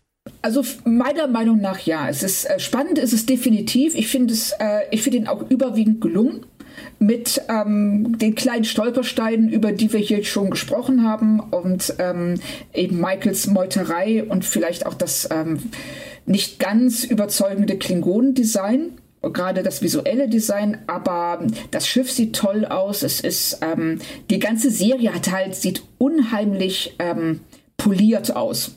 Ja. Also so polished. Also das ist alles aus einem Guss und ähm, visuell gefällt es mir sehr, sehr gut. Ich finde es, ähm, es ist, es macht Lust auf mehr. Und das ist genau das, was ein Pilotfilm tun sollte. Ja. Und das ist ja auch letztendlich etwas, was wir versprechen können, denjenigen, die mit der Serie jetzt erst anfangen, was die visuelle Umsetzung angeht, wird es immer nur noch besser. Ja, also visuell, da reißen sie schon echt sehr, sehr viel raus. Da kann ich nur noch sagen, Star Trek Discovery läuft ab sofort immer montags 20.15 Uhr auf Tele5 als deutsche Free-TV-Premiere. Wer noch etwas Lesestoff zur Serie braucht, ebenfalls in Zusammenarbeit mit Tele5 ist ein Hochglanzmagazin entstanden, das bereits vorbestellt werden kann. TV-Klassiker Star Trek Discovery, das Magazin zur Free-TV-Premiere. Ich glaube, das kann sich jeder mal gönnen in jedem Online-Shop zu finden, Amazon und Co. Ähm, Im stationären Handel liegt es auch schon. Ich habe äh, in den diversen Star Trek-Gruppen bei Facebook auch schon gesehen, dass es ganz viele schon haben. Die, die posten schon Bilder, ich und mein Magazin. Das macht natürlich sehr viel Spaß. Und wer es ganz sicher haben möchte, der geht einfach über www.ifobshop.com. Das ist der Verlag in Farbe und Bunt. Wir hören uns hier bei Planet Trek FM dann kommenden Montag wieder mit dem dritten Teil unserer Discovery Edition oder auch, wenn ihr mögt, mit jeder anderen Ausgabe unseres Podcasts. Wir sprechen zum Beispiel gerade in unserer DS9 Re-Experience über die zweite Staffel von Star Trek Deep Space Nine. Wir sprechen über die vierte Staffel von Star Trek Discovery bei uns im Podcast und da kommen auch noch einige andere spannende Sachen in nächster Zeit. PlanetTrackFM.de, Soundcloud, RSS-Feed, oder bei allen möglichen Anbietern wie Audible, Spotify, iTunes und Co. Da könnt ihr uns finden. Wir freuen uns, wenn ihr bei uns an Bord seid. Vielen Dank, Claudia. Es hat mir sehr viel Spaß gemacht. Mir auch. Und bis nächste Woche. Ihr alle da draußen bleibt gesund und ja, Kachbla. Ciao. Hat sie sich nicht getraut. Genau, Herrn. richtig. Na los, sag's einmal. Kachbla. Dankeschön. Bitteschön. Was bedeutet der Tod dann für dich? Und warum glauben manche Leute, dass er ein ewiger Ort ist? Bedeutet Tod endlos? Paul? Star Trek Discovery, der ewige Ort. Als Doppel-CD und jetzt auch digital. Überall, wo es Hörbücher gibt.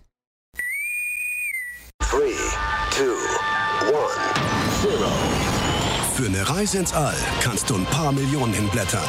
Oder Tele 5 einschalten. Erlebe die Fortsetzung der Star Trek-Saga. Die Free TV-Premiere. Star Trek Discovery. Immer montags, 20.15 Uhr auf Tele 5. Der Verlag in Farbe und Bunt präsentiert. Fantastische Welten in Farbe und Bunt.